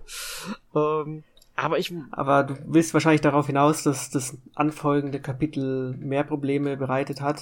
In meiner Wahrnehmung verschmelzen die so ein bisschen. Es kann schon sein, dass die Kämpfe da noch in Ordnung waren, Mhm. ja, aber dann im richtigen finalen Kapitel auf die Spitze getrieben wurden. genau. Also, wie wir es jetzt schon mehrfach gesagt haben, es gibt da noch ein letztes Kapitel, das dann auch erst freigeschaltet wird, wenn man das Mittelalter durch hat. Das wird storytechnisch dann auch erklärt. Also, das, es hängt damit auch sehr zusammen. Und ähm, ich möchte jetzt auch gar nicht so sehr auf diese Einzelheiten eingehen, weil das wären einfach zu große Spoiler. Die sollen die Spieler, wenn es euch das Spiel interessiert, äh, dann sollt ihr es lieber selbst herausfinden, weil es eigentlich ganz cool ist. Ähm, aber Fakt ist, am Ende müsst ihr euch dann eben erstmal für einen Hauptcharakter entscheiden. Und ähm, dann geht's, werdet ihr eben nochmal quasi in diese Mittelalterwelt hineingeworfen. Also ihr lebt dann quasi in eine Welt, die ihr schon mal kennengelernt habt im Grunde und wisst, wie die aufgebaut ist. Ja, und dort müsst ihr euch dann noch drei Mitstreiter suchen. Äh, jetzt frage ich mal, welchen Main Character habt ihr denn jetzt ausgewählt für das letzte Kapitel? Mm, ich habe den, den, den Shinobi ausgewählt. Ich bin mit Akira reingegangen, einfach weil ich ihn am sympathischen fand, aber zu dem Zeitpunkt wusste ich noch nicht, dass das für mich eine schlechte Entscheidung war, aber das, da kommen wir gleich dazu. Ja, also bei mir war es wie Markus der Shinobi und als Gruppenmitglieder ähm, habe ich mir eher zu rein zufällig, ohne dass ich jetzt bewusst äh, danach gesucht hätte, habe ich mir erstmal den Pogo geholt, was mhm, eigentlich auch ziemlich auch. gut war, weil der gute Flächenangriffe hat. Mhm. mhm. Ähm, und auch einen Angriff, den er glaube ich auf Level 16 lernt, der dann so ja, wenn man ihn ein bisschen trainiert hat, so 999 Schaden macht, also ziemlich geil. Ähm, dann kam Akira dazu, weil der auch da in dem Dorf dann einfach mal rumlag und den wollte ich sowieso haben, weil ich ihn cool finde. Ja, und dann mhm. wollte ich eigentlich, wollte ich mir dann halt Sundown holen, also den äh, Westernhelden, den äh, Pistolero und aber da ich halt schon wusste, dass man irgendwie achtmal hin und her rennen muss, um den zu holen, ja, um den zu kriegen, habe ich mir gesagt, nee, mache ich lieber nicht. Unterdessen habe ich mir dann tatsächlich noch den ähm, Masaru geholt, der, ja, der halt in der Burg rum war. Und ich fand halt, ähm, Masaru war, ist in dem Sinne eine gute Entscheidung, weil er hat erstmal viele verschiedene Angriffsmöglichkeiten, ist allerdings nicht so stark, wie ich finde irgendwie, aber mhm. er bekommt relativ schnell 999 Lebenspunkte und ist damit halt ein super Tank, der super Angriffe abfedern kann und muss dann halt immer nur regelmäßig geheilt werden, je nachdem, wenn man ihm jetzt halt nicht super verteidigt, äh, eine gute Rüstung gibt. Ne? Mhm. Ne? Ähm, welche Charaktere kamen denn bei euch dazu? Also bei mir waren es tatsächlich wirklich die gleichen wie bei dir. Also ich habe den Pogo äh, äh, genommen, den Masaru und ähm, äh, äh, Moment. Den, Akira. Äh, und den Akira, genau, ja, natürlich, ja, ja genau. Mhm. Bei mir ist es fast ähnlich. Ich hatte auch den Pogo, den Akira und dann halt den Shinobi und die, beziehungsweise den letzten Schüler vom Kung Fu Kapitel. Mhm. Mhm. Und was mich noch interessieren würde, wie viel musstet ihr denn fürs Finale grinden? Weil mhm. wir hören schon raus, Erik hatte viel Spaß, wahrscheinlich auch in den vorherigen Kapiteln schon die Figuren hochzutreiben. ich bin da eher schneller durchgegangen und mit Akira hatte ich dann einen eher schwachen Charakter am Anfang. Wie viel Zeit habt ihr denn für das Finale noch investiert? Weil bei mir war es recht viel mhm. und ich wollte eigentlich nur noch, dass das Spiel aufhört, aber dann sagt es auf einmal, jetzt musst du mit diesen paar Figuren diesen Endgegner schaffen und das fand ich schon ein bisschen ja, blöd. Also ich, mhm. ich kann es dir relativ schnell sagen. Also bei mir ging heute Morgen der Vormittag und der Nachmittag drauf. Also mhm. ungefähr sechs Stunden habe ich in das letzte Kapitel investiert. Ähm, man sollte auch sagen, im letzten Kapitel gibt es dann halt auch noch Bonus-Dungeons, die muss man nicht machen, aber ich würde tatsächlich empfehlen, die dann zu machen, weil man da auch ja. ziemlich geile Items findet. Also nicht unbedingt was so am Wegesrand liegt, die sind so ja, semi-brauchbar, aber halt am Ende gibt's dann halt schon eine coole Waffe. Also alleine für den Shinobi dann äh, Masamune in die Hand zu drücken, weil erst einmal er kriegt dadurch einen sehr sehr geilen Geschwindigkeitsboost. Er greift so schnell an dadurch und oder kann danach auch wieder sehr schnell eingesetzt werden. Und das finde ich halt richtig geil. Also das sollte man schon machen. Ähm, aber man muss tatsächlich auf Zufallskämpfe stehen.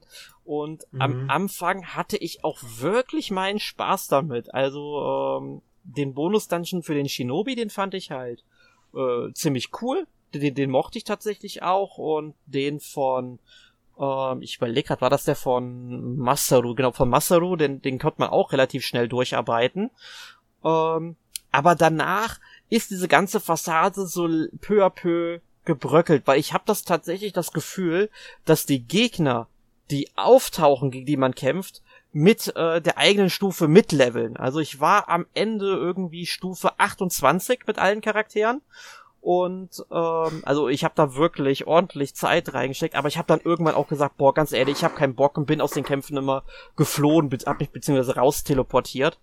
Ähm, einfach halt aus dem Grund, weil da kamen halt Gegner, die einfach einfach so beknackte Gegner waren. Die, die haben vielleicht zwölf Trefferpunkte, aber haben mhm. eine so hohe Ausweichrate und das hat die Kämpfe immer so in die Länge mhm. gezogen künstlich und da machen mir auch Zufallskämpfe keinen Spaß mehr, weil wenn mhm. ich in einem JRPG levele und stärker werde, dann will ich auch, dass die Kämpfe irgendwie binnen von 30 Sekunden vorbei sind. Ich meine, Persona 5 macht zum Beispiel ein super Beispiel, macht's genau richtig. Wenn ich da levele, ich gehe in den Kampf rein und nach 30 Sekunden ist das Ding gelaufen und ich krieg mhm. gut Erfahrungspunkte ausgeschüttet und so weiter und so fort.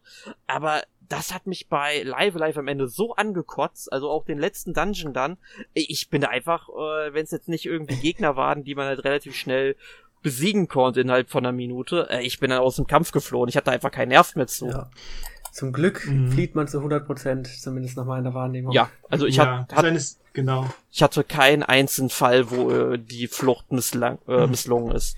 Genau, es gibt. Aber wenn ich schon, ja. Nee, ich, es gibt ja so JRPGs, wo man halt nie fliehen kann, irgendwie, habe ich so gefühlt. Dann gibt's welche, wo es halt immer klappt und äh, glücklicherweise ist Live Alive eins, wo es wirklich immer klappt man bereut es dann immer, wenn man fliehen drückt und es geht nicht, weil dann denkt man, hätte ich gekämpft, wäre ich jetzt schon Durch, schneller draußen, genau. aber dann, ja, mhm. es führt zur Verzweiflung. Mhm. Aber du hast jetzt gesagt, dass du Level, ich glaube 28 oder so warst. Ich habe einfach immer ein, zwei Level gemacht und habe es dann nochmal probiert und irgendwann habe ich es dann geschafft. Mhm. Weit unter 20. Es war anstrengend, aber irgendwann sind noch zwei gestorben, aber dann war er tot, mhm. der Endgegner. Ja, ich habe es auch ungefähr so gemacht. Ich habe ich hab ihn mal, mal probiert, war dann ein bisschen untergelevelt, habe dann nochmal gelevelt und dann ging es irgendwann. Ich weiß aber jetzt nicht, wie viele Stunden ich da gebraucht habe. Also so viel wie Erik auf gar keinen Fall. Ja, also ich habe da ordentlich Zeit wieder investiert, aber ich habe dann auch, ich probiere ja bei so einem Rollenspiel immer alles mitzunehmen, was geht, wobei man halt sagen muss, es gibt ja glaube ich insgesamt fünf unterschiedliche Endsequenzen, je nachdem welche Entscheidungen man dann trifft oder auf es hängt an einer Stelle auch ab, welchen Charakter man als Hauptcharakter nimmt für das letzte Kapitel. Also mhm. da kann man, es gibt auch gute Enden und schlechte Enden und so weiter. Also man kennt das Problem, also ich kenne das Problem, letztens auch von Chrono Cross. Auch hier wieder, ich habe natürlich das schlechte Ende genommen, aber äh, gut, sowas weiß man dann immer erst nachher. Ähm, aber trotzdem, ich hatte doch schon ähm, ähm, eine schöne Erfahrung gehabt, sage ich mal, mit der Geschichte halt am Ende, auch wenn mhm. ich denke, man hätte das Ganze auch irgendwie noch mal ein bisschen anders gestalten hätte können. Ich denke, da kommt dann auch irgendwie, mh, ich denke, da kommen dann noch so die Super Nintendo Wurzeln halt noch so zum Vorschein. Ne? Ja, aber man wollte mhm. halt möglichst nah am Original bleiben, habe ich das Gefühl mhm. gehabt und das ist ja dann auch okay. Ja. Ne, also. Aber das Schöne ist ja, die anderen Kapitel hatten ja auch ein sehr schönes Pacing und waren eigentlich immer mhm. Nur jetzt fällt es irgendwie alles ein bisschen zusammen. Ja, also das ist ja auch genau. das Coole an Live Alive. Also vor allem, man kennt das ja in der heutigen Zeit. Also wenn man halt damals Jugendlicher oder Kind war und hat das gespielt, man hat halt unglaublich viel Zeit gehabt für solche Spiele. Ne? Heutzutage äh, ist Zeit, wenn man halt älter ist, ne? wenn man im Berufsleben ist oder Student ist, wie auch immer, äh, Zeit ist dann halt eine begrenzte Ressource. Das fällt dann nach einigen Jahren plötzlich auf und man muss halt gucken, wie man die Zeit dann halt nutzt. Aber wenn man halt JRPGs dann nichtsdestotrotz mag, aber jetzt keine Lust hat auf 100 Stunden Xenoblade Chronicles 3 zum Beispiel, da kann man sich auch das, ja, ich würde mal sagen, so 20 bis 30 Stunden lange Live Live dann halt antun und kann halt diese Kapitel dann auch wunderbar mal an einem Nachmittag, Samstags oder Sonntags eben durchspielen ohne jetzt äh, das Gefühl zu haben, oh, jetzt habe ich nur so ein bisschen gespielt, ich will wissen, wie es weitergeht und ich habe das jetzt nächste Woche oder so. Und dann hat man aber immer ein schönes Kapitel gehabt, man hat eine ganze Geschichte erfahren und ähm, ja. Ich finde ich finde auch irgendwie so, so toll, wie ähm, ex experimentell das Spiel halt auch eigentlich ist. Ne? Also ich meine, jetzt keines von den Kapiteln würde sich jetzt so unbedingt als ganzes Spiel ähm, äh, lohnen. Also wäre jetzt nicht unbedingt ein ganzes Spiel, aber die, die Episoden an sich sind halt so, ähm, ja, so nett gemacht irgendwie, ne? In dem Ganzen, so zusammen irgendwie. Mhm. Und das Schöne ist auch, wenn einem ein Kapitel nicht gefällt, ist es ja nach zwei, drei Stunden vorbei. Das heißt, ja. man ist jetzt nicht investiert wie bei einem ganzen Rollenspiel. Genau. Dann rennt sich dann durchbeißen. Genau, dann rennt man einfach schnell durch und dann hat man es irgendwann. Ganz genau. Aber was ja alle Episoden gemeinsam haben, ist das Kampfsystem. Und ich finde, das ist mhm. auch wirklich etwas, was sich von vielem absetzt, was es zur damaligen Zeit gab und heute eigentlich auch noch sehr frisch wirkt. Also es ist ja ein schachbrettartiges Schlachtfeld mit insgesamt 49 Feldern Und also 7 x 7, ne? Ganz genau. 7 7. Mhm. also ein quadratisches Feld. Und äh, da befinden sich dann eben die ja bis zu vier Gruppenmitglieder drauf. Und äh, auch die Gegner. Die Gegner sind manchmal, besonders die Bossgegner natürlich, deutlich größer, nehmen mehr Platz ein. Und man kann halt in ähm, äh, vier in die vier Himmelsrichtungen gehen, ne? Also man geht dann wirklich schrittweise und in dieser Zeit verstreicht dann, ich nenne es jetzt mal in Anführungszeichen, auch äh, Zeit. Also es gibt ja zwei Leisten über jedem ähm, Kampfteilnehmer. Das die eine Leiste ist dann eben die Lebensenergie. Also wenn man dann auch irgendwann mal einen Angriff startet und auf den entsprechenden Kampfteilnehmer drauf geht, dann sieht man auch wirklich in Zahlen, wie viel Energie der jetzt noch hat. Aber so ist es einfach mal so ein kleinen Überblick. Ähm, und die andere Leiste ist dann eben quasi ja, so eine ATB-Leiste will ich schon fast sagen, aber es ist halt ja nicht, dass mhm. es aktiv läuft, sondern ähm, wirklich nur, wenn jetzt eine Bewegung ausgeführt wird oder ein Angriff ausgeführt wird, dann füllt die sich bei in der Zeit dann halt bei jedem Kampfteilnehmer, es sei denn halt bei den angegriffenen äh, Gegnern, die können dann natürlich auch direkt kontern damit. Ne? Also die haben sehr oft Konterangriffe, die sie sofort einsetzen können. Da muss man also schon gut abwägen, äh, ob ich den jetzt angreife oder dann eher erst einmal passe, was ja auch eine Möglichkeit ist in diesem Spiel, weil ich auch ziemlich cool finde, was viel zu wenige JRPGs mit rundenbasierten Kampfsystemen machen. Ähm, also wenn man sich dann Final Fantasy anguckt, da muss man halt äh, zwangsweise, gut, man wehrt ja ab dann in dem Falle, ne? aber dann läuft halt mhm bis man wieder am Zug ist halt. Und so verliert man halt von der Leiste, glaube ich, nicht ganz so viel, sondern nur einen Teil davon, wenn ich mich dann jetzt nicht täusche. Ähm, wie habt ihr dieses Kampfsystem denn wahrgenommen? Was gefiel euch gut daran? Gut, dann fange ich mal an. Also am Anfang mhm. fand ich's bisschen unspektakulär, aber das hängt auch damit zusammen, mit welchem Kapitel ich angefangen habe. Und das war in meinem Fall das kaiserliche China-Kapitel. Und da hat man sehr, sehr viele Angriffe, die am Anfang recht austauschbar wirken. Und deswegen hatte ich das Gefühl, es ist egal, welche Angriffe man macht. Hauptsache man greift an. Das hat sich dann aber auch mit den anderen Kapiteln verändert und dann fand ich es auch ziemlich gelungen, auf die Schwächen zu achten und auf die mhm. Reichweiten der Angriffe äh, Acht zu geben. Wie wir, genau. Und mhm. mir hat es dann schon eigentlich ziemlich gut gefallen. Mhm. Ja, wie wir auch schon gesagt haben, das Beste, um dann den, das Kampfsystem mal so ein bisschen zu lernen, ist halt dieses Gegenwartskapitel, weil da äh, kriegt man das halt äh, mit, äh, wie die ähm, wie die, wie die Gegner zum Beispiel angreifen, wie die stehen müssen und wenn man sich wegbewegt, dass äh, der, weil dieser Masaru, der ist ja sehr schnell, dann kann man sich wegbewegen, sich kurz heilen. Bis dahin kommen die Gegner nicht an einen ran und dann kann man wieder angreifen. So, ne? ähm,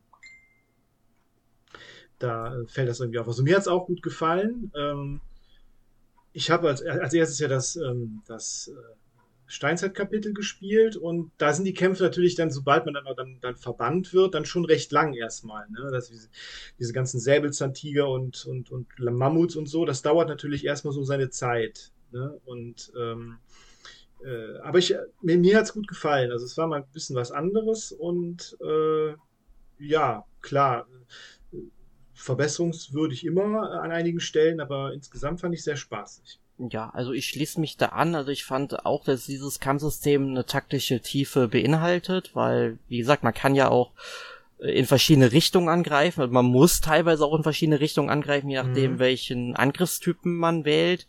Ne? Also manche gehen dann halt nach links und rechts, manche nur diagonal, manche sind Flächenangriffe. Da muss man halt auch gucken, sind die Flächenangriffe halt dann eher so horizontal oder eher vertikal ausgerichtet, betreffen die das ganze Feld. Äh, dann gibt es dazu noch verschiedene Attribute und Affinitäten. Also manche ähm, haben dann was ähm, gegen Angriffe, die mit so einem Hammer gekennzeichnet sind. Manche vertragen kein Wasser oder Feuer.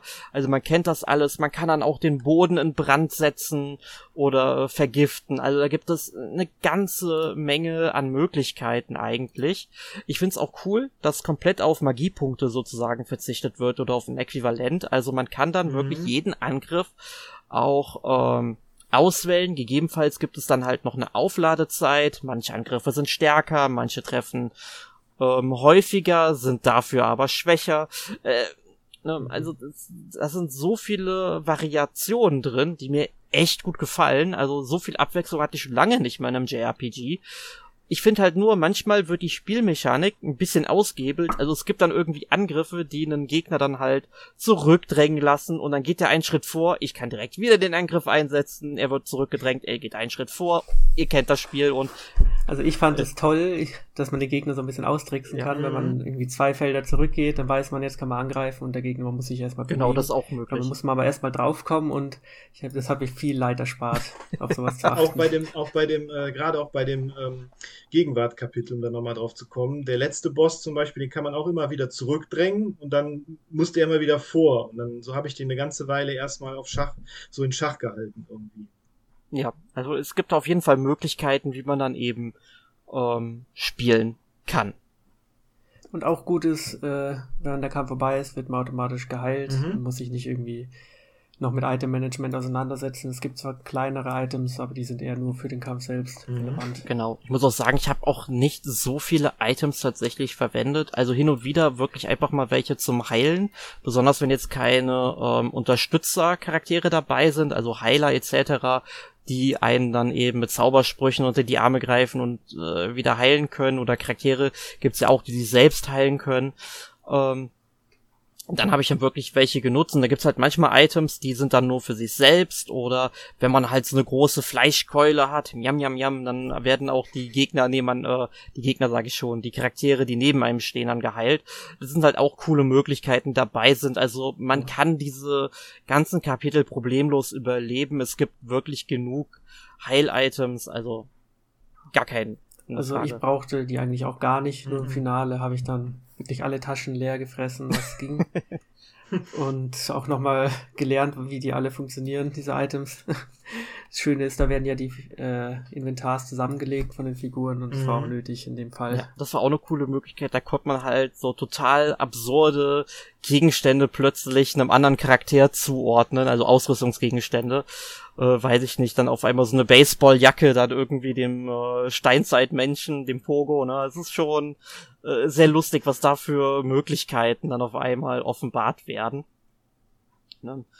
Ja, ähm, aber jetzt haben wir halt genug über die Spielmechaniken geredet. Wir sollten auch mal auf die Gestaltung äh, des Spiels eingehen. Insbesondere auf die sieben ähm, Hauptfiguren, also die von den ersten sieben Kapiteln. Weil die stammen alle von verschiedenen ähm, Künstlern, die dann im Manga-Bereich zum Beispiel tätig sind. Und da möchte ich jetzt zum Beispiel mal den äh, Gosho Aoyama nennen. Das ist ja der Manga-Zeichner, der unter anderem für Detektiv Conan seit äh, fast drei Jahrzehnten verantwortlich ist. Der hat dann den ähm, Obo äh, äh, der hat den eben ähm, gezeichnet, bevor er dann eben als äh, Sprite dann eben umgesetzt worden sind.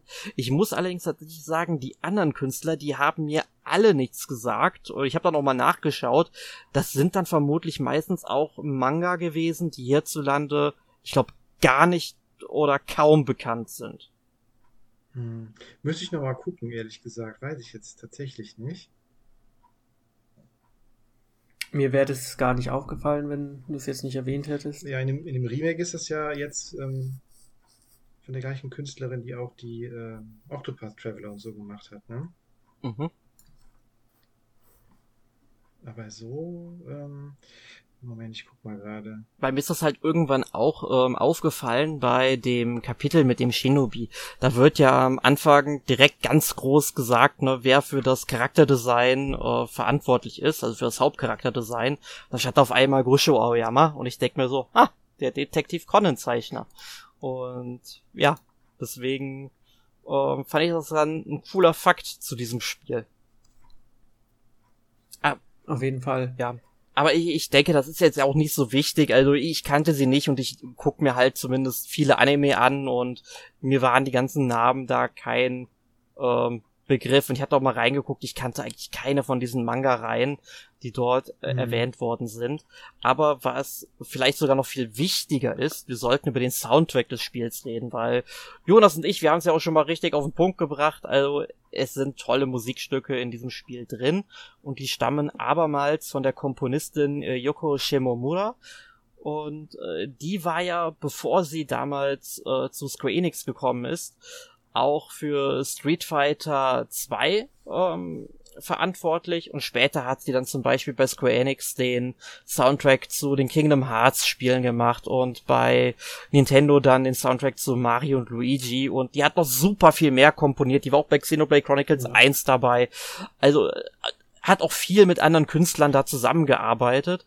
Aber ich muss wirklich sagen, mir hat die Musik in diesem Spiel vielleicht nicht in jedem Kapitel immer besonders gut gefallen, aber doch sehr ordentlich gefallen. Vor allem, weil auch jedes Kapitel einen ganz eigenen Stil hat, der einfach wunderbar zu der, äh, äh, zu dem Szenario und der Kulisse passt. Mhm. Auf jeden Fall. Also es passt sehr gut und ist auch sehr abwechslungsreich. Passt aber, wie du schon sagst, auch zur Kulisse. Manchmal halt die typischen klischeehaften Klänge, zum Beispiel im äh, China-Kapitel halt diese typischen chinesisch, chinesischen Melodien, die man halt so kennt. Ja. Dem China-Restaurant. Aber es passt immer sehr gut. ja, genau. Genau. Und also wenn man sich mal die Liste anschaut, was die Komponistin alles fabriziert hat, ist ja extrem viel, halt manchmal auch nur einzelne Stücke. Aber ich bin mir sicher, da hat jeder schon was gespielt wo sie mal ihre Finger dran hatte. Auf jeden Fall. Ich meine, ich mein, Kingdom Hearts, da ist sie ja jetzt mit am bekanntesten im Moment. Aber ich glaube, ähm, Legend of Mana hat sie zum Beispiel noch äh, komponiert und auch Parasite Eve, glaube ich. Hm, also sie ist richtig. sehr, sehr aktiv. Viele Klavierstücke auch. Ja. Und sie hat auch, glaube ich, von FF15, glaube ich, hat sie auch ein paar Stücke gemacht. Ja, würde mich nicht wundern, weil Final Fantasy 15 hat ja auch einen sehr starken Soundtrack, wie ich finde. Mhm. Das Beste am ganzen Spiel. Ja. da reden wir ein andermal drüber. Das ist ein anderes Thema, ja. Genau. Das war nicht provokant. Jedenfalls, ähm, jetzt, jetzt haben wir ja viel auch so ein bisschen so über das Design und den Soundtrack gesprochen und halt über den Inhalt des Spiels. Wir haben auch schon einiges erwähnt, welche Filme dann schon einen Einfluss auf dieses Spiel hatten. Aber wie ich finde, kann man auch den Einfluss von äh, drei Spielen ganz besonders bei diesem Spiel merken und die wären in meinen Augen Final Fantasy IV, Dragon Quest IV und Romancing Saga. Ist euch das mhm. aufgefallen? Ja, also Romancing Saga definitiv, weil es so experimentell ist. Also so normalerweise hat ist, ist ja für Square äh, äh bei, bei Square, bzw. Square Enix ja die Saga-Reihe immer für die Experimente gut und äh, hier ist es halt wirklich dann auch hier äh, kann man schon fast dazu zählen, finde ich ja, vor allem, wie du dann auch im letzten Kapitel dann relativ frei deine äh, Gruppe halt zusammenstellst, ne? Mhm, das ist ja bei Saga genau. halt auch gerne so, dass du da durch die Welt reist und äh, lernst die Charaktere an unterschiedlichen Orten halt kennen und nimmst sie dann deine Gruppe auf, ne? Und, und auch, dass, und auch, dass die Hitpoints regeneriert werden am Ende. Ist auch immer bei Saga. Ja. Richtig, aber Saga geht ja sowieso noch mal einen ganz, ganz eigenen Weg. Ganz andere Richtung, genau. Ja. Ja, und äh, Dragon Quest 4 hatte ich mir halt rausgesucht, weil äh, bei Dragon Quest 4 ist es ja auch, ne? genau, mhm. ist es ja auch so, dass du erst einmal kapitelweise die Charaktere kennenlernst, mhm. bevor sie dann halt organisch zusammengeführt werden. Gut, das funktioniert in Dragon Quest 4 nochmal ein bisschen anders wie hier, weil das ist ja wirklich eine durchgehende eigene Story, die wirklich ineinander greift und hier sind es ja erstmal so losgetrennte Kapitel, wo am Ende dann halt, ja, man muss schon sagen, eher konstruiert das Ganze halt zusammengeführt wird. Mhm. Ja. Und Final genau. Fantasy IV, das hatte ich gar nicht so gesehen, aber da wird halt, sag ich mal, dieses Konkurrenzdenken zu, äh, im Mittelalterkapitel zwischen dem äh, Helden und äh, so, äh, dem äh, Magier da immer so betrachtet tatsächlich. So wie so wie der Cecil und der Kane dann. Halt, ne? Ja, ganz genau. Mhm, stimmt. Ja. Ja gut, und es, es gibt dann natürlich auch noch einige Persönlichkeiten, die auch einen Einfluss auf das Spiel hatten. Also Oda Nobunaga, also es gibt ja dann den Ode Ioi oder wie, wie ich weiß gerade gar nicht mehr, wie richtig heißt in dem ähm, Spiel, in dem ähm, Shinobi-Kapitel, den man halt am Ende dann auch besiegen muss. Ist ja klar an Oda Nobunaga orientiert, auch wenn Oda Nobunaga zu dem Zeitpunkt nicht mehr gelebt hat, also schon lange nicht mehr gelebt hat. Äh, Stanley Kubrick, äh, wisst ihr, wie Stanley mhm. Kubrick da rein gehört? Ja, 2001, ne? Ja, ja, aber sagen, äh, geht, geht noch ein bisschen weiter auf den Charakter. Weil, weil der Charakter heißt ja Cube. Und Kubrick? Was? Gut, das ist eine interessante Herleitung. Muss man auch, auch mal drauf kommen erstmal. Ja. Nicht schlecht. Okay. Ja. Und halt, ähm, Clint Eastwood war ja klar, halt eben das Aussehen halt in den genau. Westernfilmen, ne? Mit dem Poncho und so weiter genau. und so fort. Genau. Ja. Gut, und äh, zu guter Letzt wollen wir einfach nochmal kurz herausarbeiten, was denn jetzt in dem Remake eigentlich alles anders ist als im Original. Also was sticht da eurer Meinung nach am ehesten heraus? Ja, natürlich zuerst mal die HD 2D-Grafik. Äh, ne? Das ist ja dieser Begriff, den äh, Square Enix für diese Engine da verwendet. Ist ja bis jetzt bei Octopath Traveler und bei äh, Triangle Strategy verwendet worden. Genau, wird dann ja auch wieder und bei Dragon Quest 3, wenn das Remake dann kommt, äh, richtig, zur Anwendung kommen. Genau, also ich, Finde ich einen sehr schönen Stil. Also mir gefällt das sehr gut und äh, passt auch sehr gut zu so, zu so einem Remake von einem Super Nintendo-Spiel. Also ich finde, die können, also ich finde Square, Square Enix, die könnten jetzt noch die ganzen Super Nintendo-Spiele äh, oder auch die alten Final Fantasy-Teile trotz des Pixel Remasters gerne nochmal in diesem äh, HD 2D-Stil nochmal äh, remaken. Also ja, also ich, ich hoffe da ja sehr, dass wir irgendwann mal ähm, Remakes von ähm, Treasure of the Rudras und genau. ähm, Bahamut Lagoon bekommen. Treasure Hunter G zum Beispiel. Mhm. All, alles Spiele, die hier ja nie rausgekommen sind, leider. Und so könnte man mhm. die dann auch weltweit mal vernünftig einem breiteren Publikum zur Verfügung ja, okay. genau. Das waren ja, das, das, waren ja wirklich so diese letzten Jahre von Square damals noch bei Nintendo. Da haben die ja dann noch eine ganze Reihe richtig gute Spiele rausgehauen, die es aber dann nie in den Westen geschafft haben. Mittlerweile sind diese das Romancing-Saga-Teile ja alle da, ne? aber ähm, zumindest jetzt diese, die es Erik auch erwähnt hat, Treasure of the Rudras oder Treasure Hunter G, Bahamut Lagoon oder ähm, ne, äh, die, die es halt nie äh, außerhalb Japans geschafft haben bis jetzt, da äh, ist auf jeden Fall noch Potenzial da, finde ich.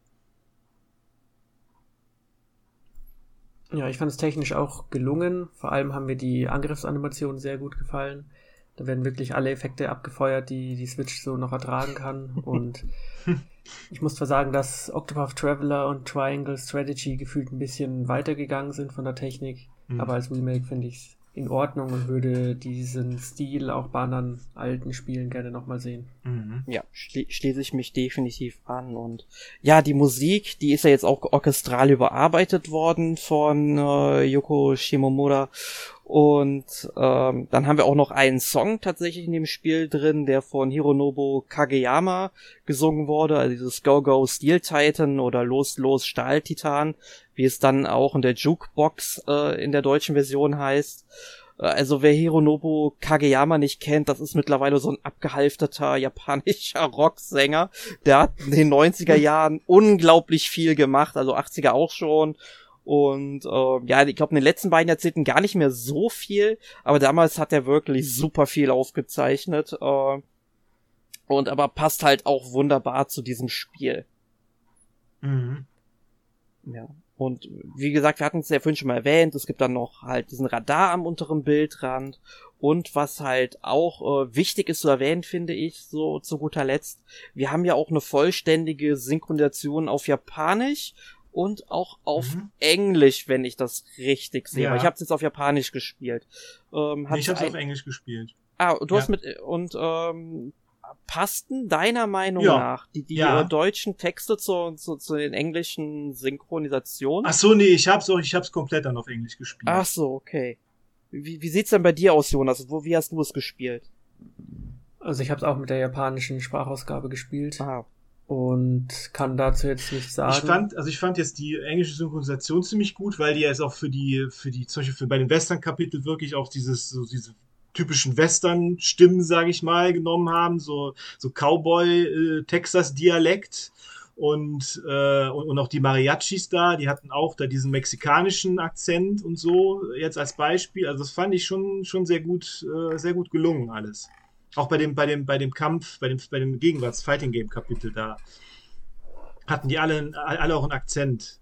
Sieht man dann auch am Ende, dass der, dass zum Beispiel der Sprecher von dem, von dem hawaiianischen äh, Sumo-Ringer auch ein Hawaiianer war, zum Beispiel, oder von dem Thailänder auch ein Thailänder tatsächlich. Ja, das ist mir tatsächlich dann auch mal ähm, aufgefallen, auch bei dem ähm, äh, chinesischen Kaiserreich-Kapitel ähm, dass da dann am Ende bei den Synchronsprechern dann auch ähm, Amerikaner oder Engländer chinesische Abstammung dann zumindest. Man kann es ja mhm. den Nachnamen dann meistens erkennen.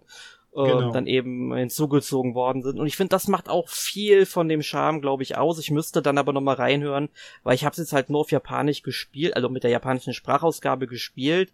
Und da ist mir halt aufgefallen, dass oft das Japanische sehr stark von dem äh, im Deutschen äh, geschriebenen halt äh, abweicht. Ja, das fand ich halt ein bisschen schade, weil manchmal äh, da wird dann ähm, zum Beispiel ein Charakter einfach so als im Japanischen als Magier bestimmt, äh, beschimpft, ne? Und im Deutschen hast du dann so einen komplett ausformulierten Satz oder so und das äh, passte dann halt irgendwie nicht. Mhm. Nee, aber im Englischen war es dann Wort für Wort immer identisch? Ja, ja, ja. Ach cool. Ja. Wunderbar. Ich glaube, die, die, die, die Mexikaner, diese Mariachis, die haben teilweise sogar auch mexikanisch, also Spanisch gesprochen. Ja. Wund ja, also war. Sehr schön. Sehr schön.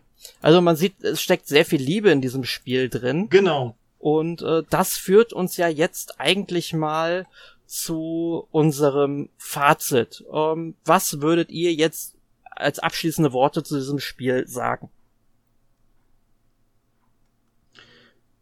Also ich fand es ein sehr, sehr gelungenes äh, äh, Spiel. Also jetzt auch schön, dass man das jetzt mal so richtig auch äh, äh, mal erleben konnte jetzt. Und ähm, wie gesagt, wie ich ja schon gesagt habe, dass dieses Experimentelle da, so dieses, dass man da wirklich mal äh, dass sie wirklich mal wirklich experimentiert haben, auch die ganzen Kapitel so völlig unterschiedlich so auch, auch sind. Das hat mir dann sehr gut gefallen, auch wenn dann jetzt für sich gestanden einige Kapitel jetzt vielleicht nicht so äh, äh, der Brüller sind, aber dann jetzt zusammen im ganzen, ganzen äh, Gesamtbild so fügt sich das dann irgendwie alles sehr zusammen, finde ich.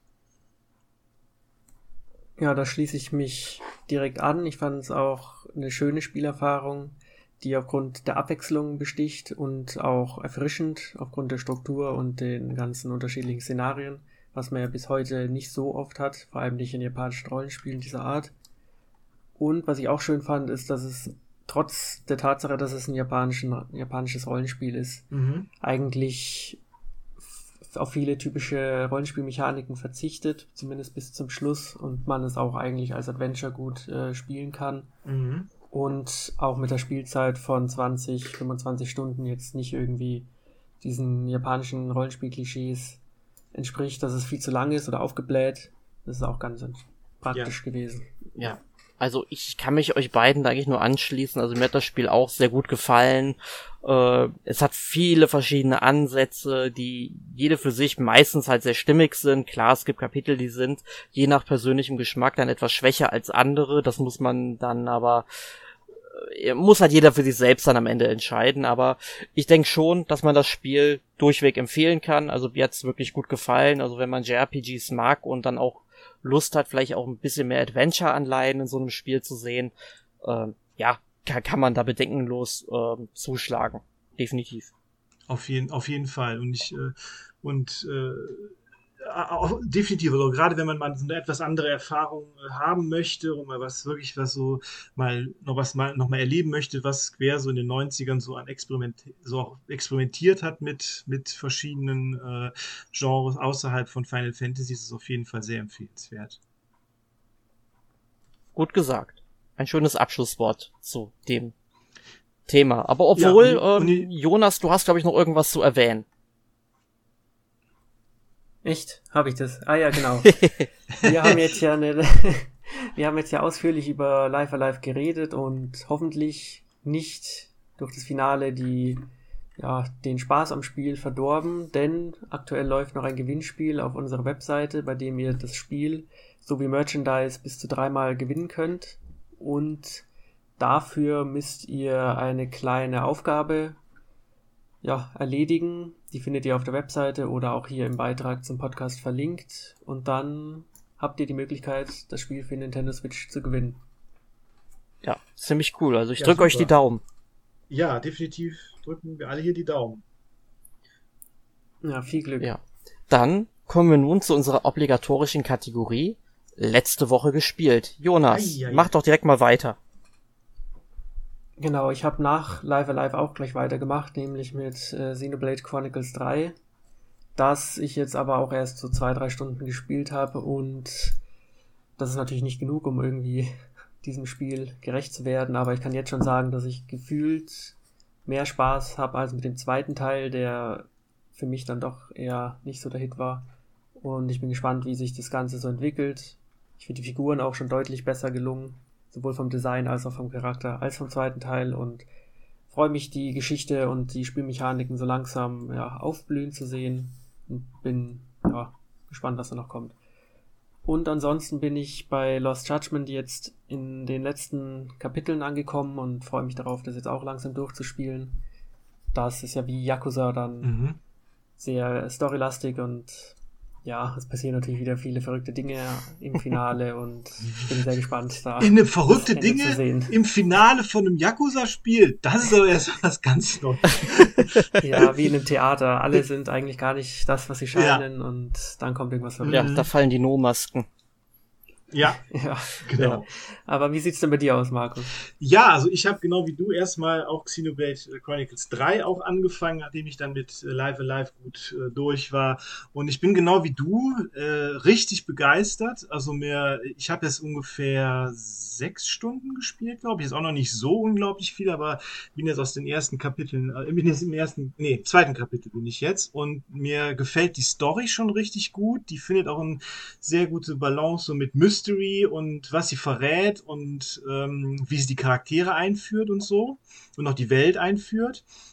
Mir gefallen die Gegner, äh, die Bösewichte richtig gut und mir gefallen die Charaktere auch wie dem Jonas richtig gut. Also ich bin äh, auch vom Design her gefallen mir die Charaktere sehr gut und äh, ja, ich bin wirklich noch gespannt, was da kommt. Also ähm, ja, also bis jetzt bin ich echt begeistert. Ich habe ja sonst nur den ersten Teil gespielt. Den zweiten habe ich ja, habe ich zwar hier liegen, aber ich habe ihn irgendwie noch nie, äh, noch nicht richtig gespielt. Aber jetzt werde ich den dritten auf jeden Fall, auch weil ich die Charakterdesigns ansprechender finde als beim zweiten Teil, muss ich sagen. Auf jeden Fall. Ähm, genau, und, das, und ansonsten äh, ja, habe ich mir Ring Fit Adventure äh, geholt ähm, ich war mit meiner Freundin da im, im Mediamarkt und äh, sie meint, ja, du kannst ja mal was für deine Fitness tun. Und dann habe ich es mir geholt und ähm, mal angefangen und ich habe mir direkt in der ersten Welt äh, eine, die Wade gezerrt, ein Muskel in der Wade gezerrt, weil ich so extrem, äh, ich bin ein sehr ungeschickter äh, Mensch manchmal und musste dann erstmal aussetzen. Dafür ist, da hast du dich erstmal hingesetzt und Xenoblade weitergespielt. Genau, richtig. So ist es und meine Freundin ist jetzt auch wesentlich weiter als ich in dem Spiel. Äh, aber ich finde es sehr schön gemacht. Ich finde zwar so den ähm, Grafik, so den ganzen, vom Design her ist irgendwie so ein bisschen, äh, finde ich irgendwie so nicht so doll. So, ich weiß, habt ihr es auch gespielt oder? Ähm? Also die Nee, die Packung steht nicht. bei mir im Regal und mhm. lächelt mich an, aber ich habe noch nicht die Motivation gehabt, das mal auszuprobieren. Aber vielleicht mache ich das jetzt einfach demnächst mal, ja. vor allem wenn es dann jetzt demnächst äh, wenn der Herbst wieder vor der Tür steht ja. und das Freibad geschlossen wird, weil ich bin mhm. momentan wirklich zweimal die Woche in der Regel irgendwie ins Freibad schwimmen und dann braucht man ja irgendwie so einen sportlichen Ersatz, weil Hallenbad, na, ist mir in der Pandemie vielleicht immer noch ein bisschen zu kritisch. Und mhm. ähm, da denke ich mal, wäre Ring Fit Adventure jetzt eigentlich eine gute Alternative, die ich jetzt mal ausprobieren mhm. könnte. Ne? Ja, also, ja. Auf, auf, also ich finde es sehr, sehr motivierend auf jeden Fall. Ich finde es sehr schön Design. Also ich finde, wie gesagt, Charakterdesign und so finde ich ein bisschen so, na, weiß ich nicht, gefällt mir nicht so sonderlich. Ist irgendwie so ein komischer, komischer Comic-Stil. Ist irgendwie nicht so mein Ding, aber ähm, ansonsten finde ich es eigentlich, eigentlich äh, sehr, sehr gelungen, irgendwie, muss ich sagen. Ja, also ich hoffe, also ich, mir geht es jetzt auf meiner Wade, geht es auch wieder gut. Ich könnte es auch weitermachen. Ich hoffe einfach, dass es ein bisschen kühler wird und äh, ja, dass ich mich dann nochmal daran gebe. Genau. Ja, und äh, Erik, was hast du gespielt diese Woche? Ja, also bei mir sehen wir wieder einen alten Bekannten, und zwar Picross S7. Das habe ich ja immer mal wieder erwähnt. Ich habe es auch immer mal wieder gespielt, dann aber mal wieder nicht erwähnt, weil es halt mal wieder dasselbe. Habe ich jetzt aber fast durch, bin ich beim letzten oder vorletzten Rätsel, sollte ich also auch bald abschließen. Und ich meine, Picross S8 wurde jetzt vor ein paar Tagen angekündigt, sollte also bald dann nahtlos weitergehen. Die lassen mich echt nicht in Ruhe mit Picross, ne? Und äh, da muss ich da muss ich wirklich jedes durch spielen. Ich müsste eigentlich noch dieses äh, Picross S äh, Mega Drive und Master System Edition halt spielen, weil das habe ich auch noch nicht vollständig. Mal gucken, ob ich erst das mache oder mich direkt an S8 wage, wenn es dann bald vermutlich kommt. Sehen wir dann ja. Und ansonsten ähm, habe ich gespielt. Äh, Shinchan, meine Sommerferien mit dem Professor, die endlose Sieben-Tage-Reise. Also ein Spiel, das ich mir vor einem halben Jahr schon aus, ähm, oder vor über einem halben Jahr, letztes Jahr war das glaube ich noch, äh, aus Japan importiert hatte, weil mhm ich gesagt habe, das kommt nie in Europa raus, das Spiel. Ja. ja weil kein Teil Kenn bis ich. auf Attack ähm, of the Friday Night Monsters, was ja auch so ein Spin-off von dieser ähm, Boku no Natsu Yasumi-Reihe ist, äh, kein einziges Spiel hier von im Westen erschienen. Und äh, Shinshan eigentlich hier es gibt zwar hin und wieder mal eine DVD- und Blu-ray-Veröffentlichung, aber es ist dann wirklich schon sehr nischig eigentlich. Was ich sehr schade finde. Leute, guckt mehr Shinchan. Fragt bei Polyban Shinchan nach. Es müssen mehr Folgen und Filme von Shinchan jetzt dann rauskommen. Jedenfalls, ähm, liegt das Spiel seitdem bei mir oder steht's bei mir im Regal rum, hab halt aber ich kenne halt super viel Gameplay-Material von diesem Spiel schon und äh, jetzt kam es dann halt auch hierzulande raus, hab bei Gameplay Gamers dann auch vom äh, Publisher der digitalen Version zum Glück einen Download-Code bekommen, konnte den jetzt auch mal auf Deutsch spielen und ich muss sagen, mir gefällt das Spiel richtig gut. Es ist super angenehm. Es ist ein richtig tolles Sommerspiel. Also ich fühle mich selbst wie so ein Kind, was irgendwie aufs Land gefahren ist und irgendwie Zeit bei den Großeltern zu verbringen, was ja hier jetzt keine Großeltern sind, sondern nur eine Freundin von der Mutter. Ist aber egal, läuft auch selbe hinaus. Ähm, es ist eine super meditative Erfahrung für mich gerade. Und Dinos kommen vor, oder? Ja, es kommen Dinos vor und das finde ich auch toll. Ich mag ja Dinos und ja. ähm, so jedes Spiel, was Dinos hat, wird besser. Ne? Also auch, ja. das haben sich die Leute auch bei Live Live gedacht, ey, wenn wir Dinos einbauen, dann wird das Spiel besser. Auf jeden Fall. Ja. Nee, und äh, die werden auch ganz gut und logisch, also, äh, in Anführungszeichen logisch, in einem gewissen Raum dann halt äh, eingebaut. Und äh, ja, gefällt mir auf jeden Fall. Hab, die, hab schon zwei Dinos jetzt äh, erblickt gehabt. Es gibt dann auch so Sammelkarten, die man irgendwie äh, bekommt, wenn man sich Cracker kauft. Ähm, dann landet dann halt einfach so eine Tüte mit so einer Sammelkarte im Inventar, dann kann man die nochmal aufmachen und mit den Karten kann man sicherlich irgendwie auch noch spielen, weil die verschiedene Werte hat. Aber ich hab's erst, ich glaube, so zweieinhalb, drei Stunden gespielt. Ähm, es ist auch ein sehr langsames Spiel, man kann auch Insekten fangen, angeln gehen. Ähm, also auch jedes Spiel, wo man angeln kann, wird besser. Jonas wird mir jetzt irgendwie einen Stinkefinger zeigen, das merke ich schon. Äh, aber äh, Nee, ich sag's dir einfach direkt, das Angeln in den meisten Spielen gar nicht verbessert. Ja, aber. Also, in, also wo wir nochmal bei Ever 15 sind, das Ever 15 Angeln finde ich super gut. Ja. War das nicht ein DLC, den man noch extra kaufen nee. musste? Nein, nein. Der war direkt mit drin. Aber es gab ein Angel-DLC, oder? Ja, so ein Virtual Reality-Ding. Ja, das, das kann sein, aber. Ich habe nie geangelt in Final Fantasy 15. Ja. Also, Außer man ja, der Jonas hat einfach keinen Anspruch, sich die Platin-Trophäe in diesem Spiel zu holen. Nee. nee ich schon in meinem Leben. Äh, ich sag nur diesen Adama... Adamantaimai. Adamantaimai, genau. Äh, das war der Kampf meines Lebens. 90 Minuten. 90 Minuten für einen Also Gegner. wenn irgendwann mal die Switch 2 erscheint und darauf ein Port von Final Fantasy 15, können wir genug über dieses Spiel reden und deren Verfehlungen. Ja, un, un, unbedingt, unbedingt.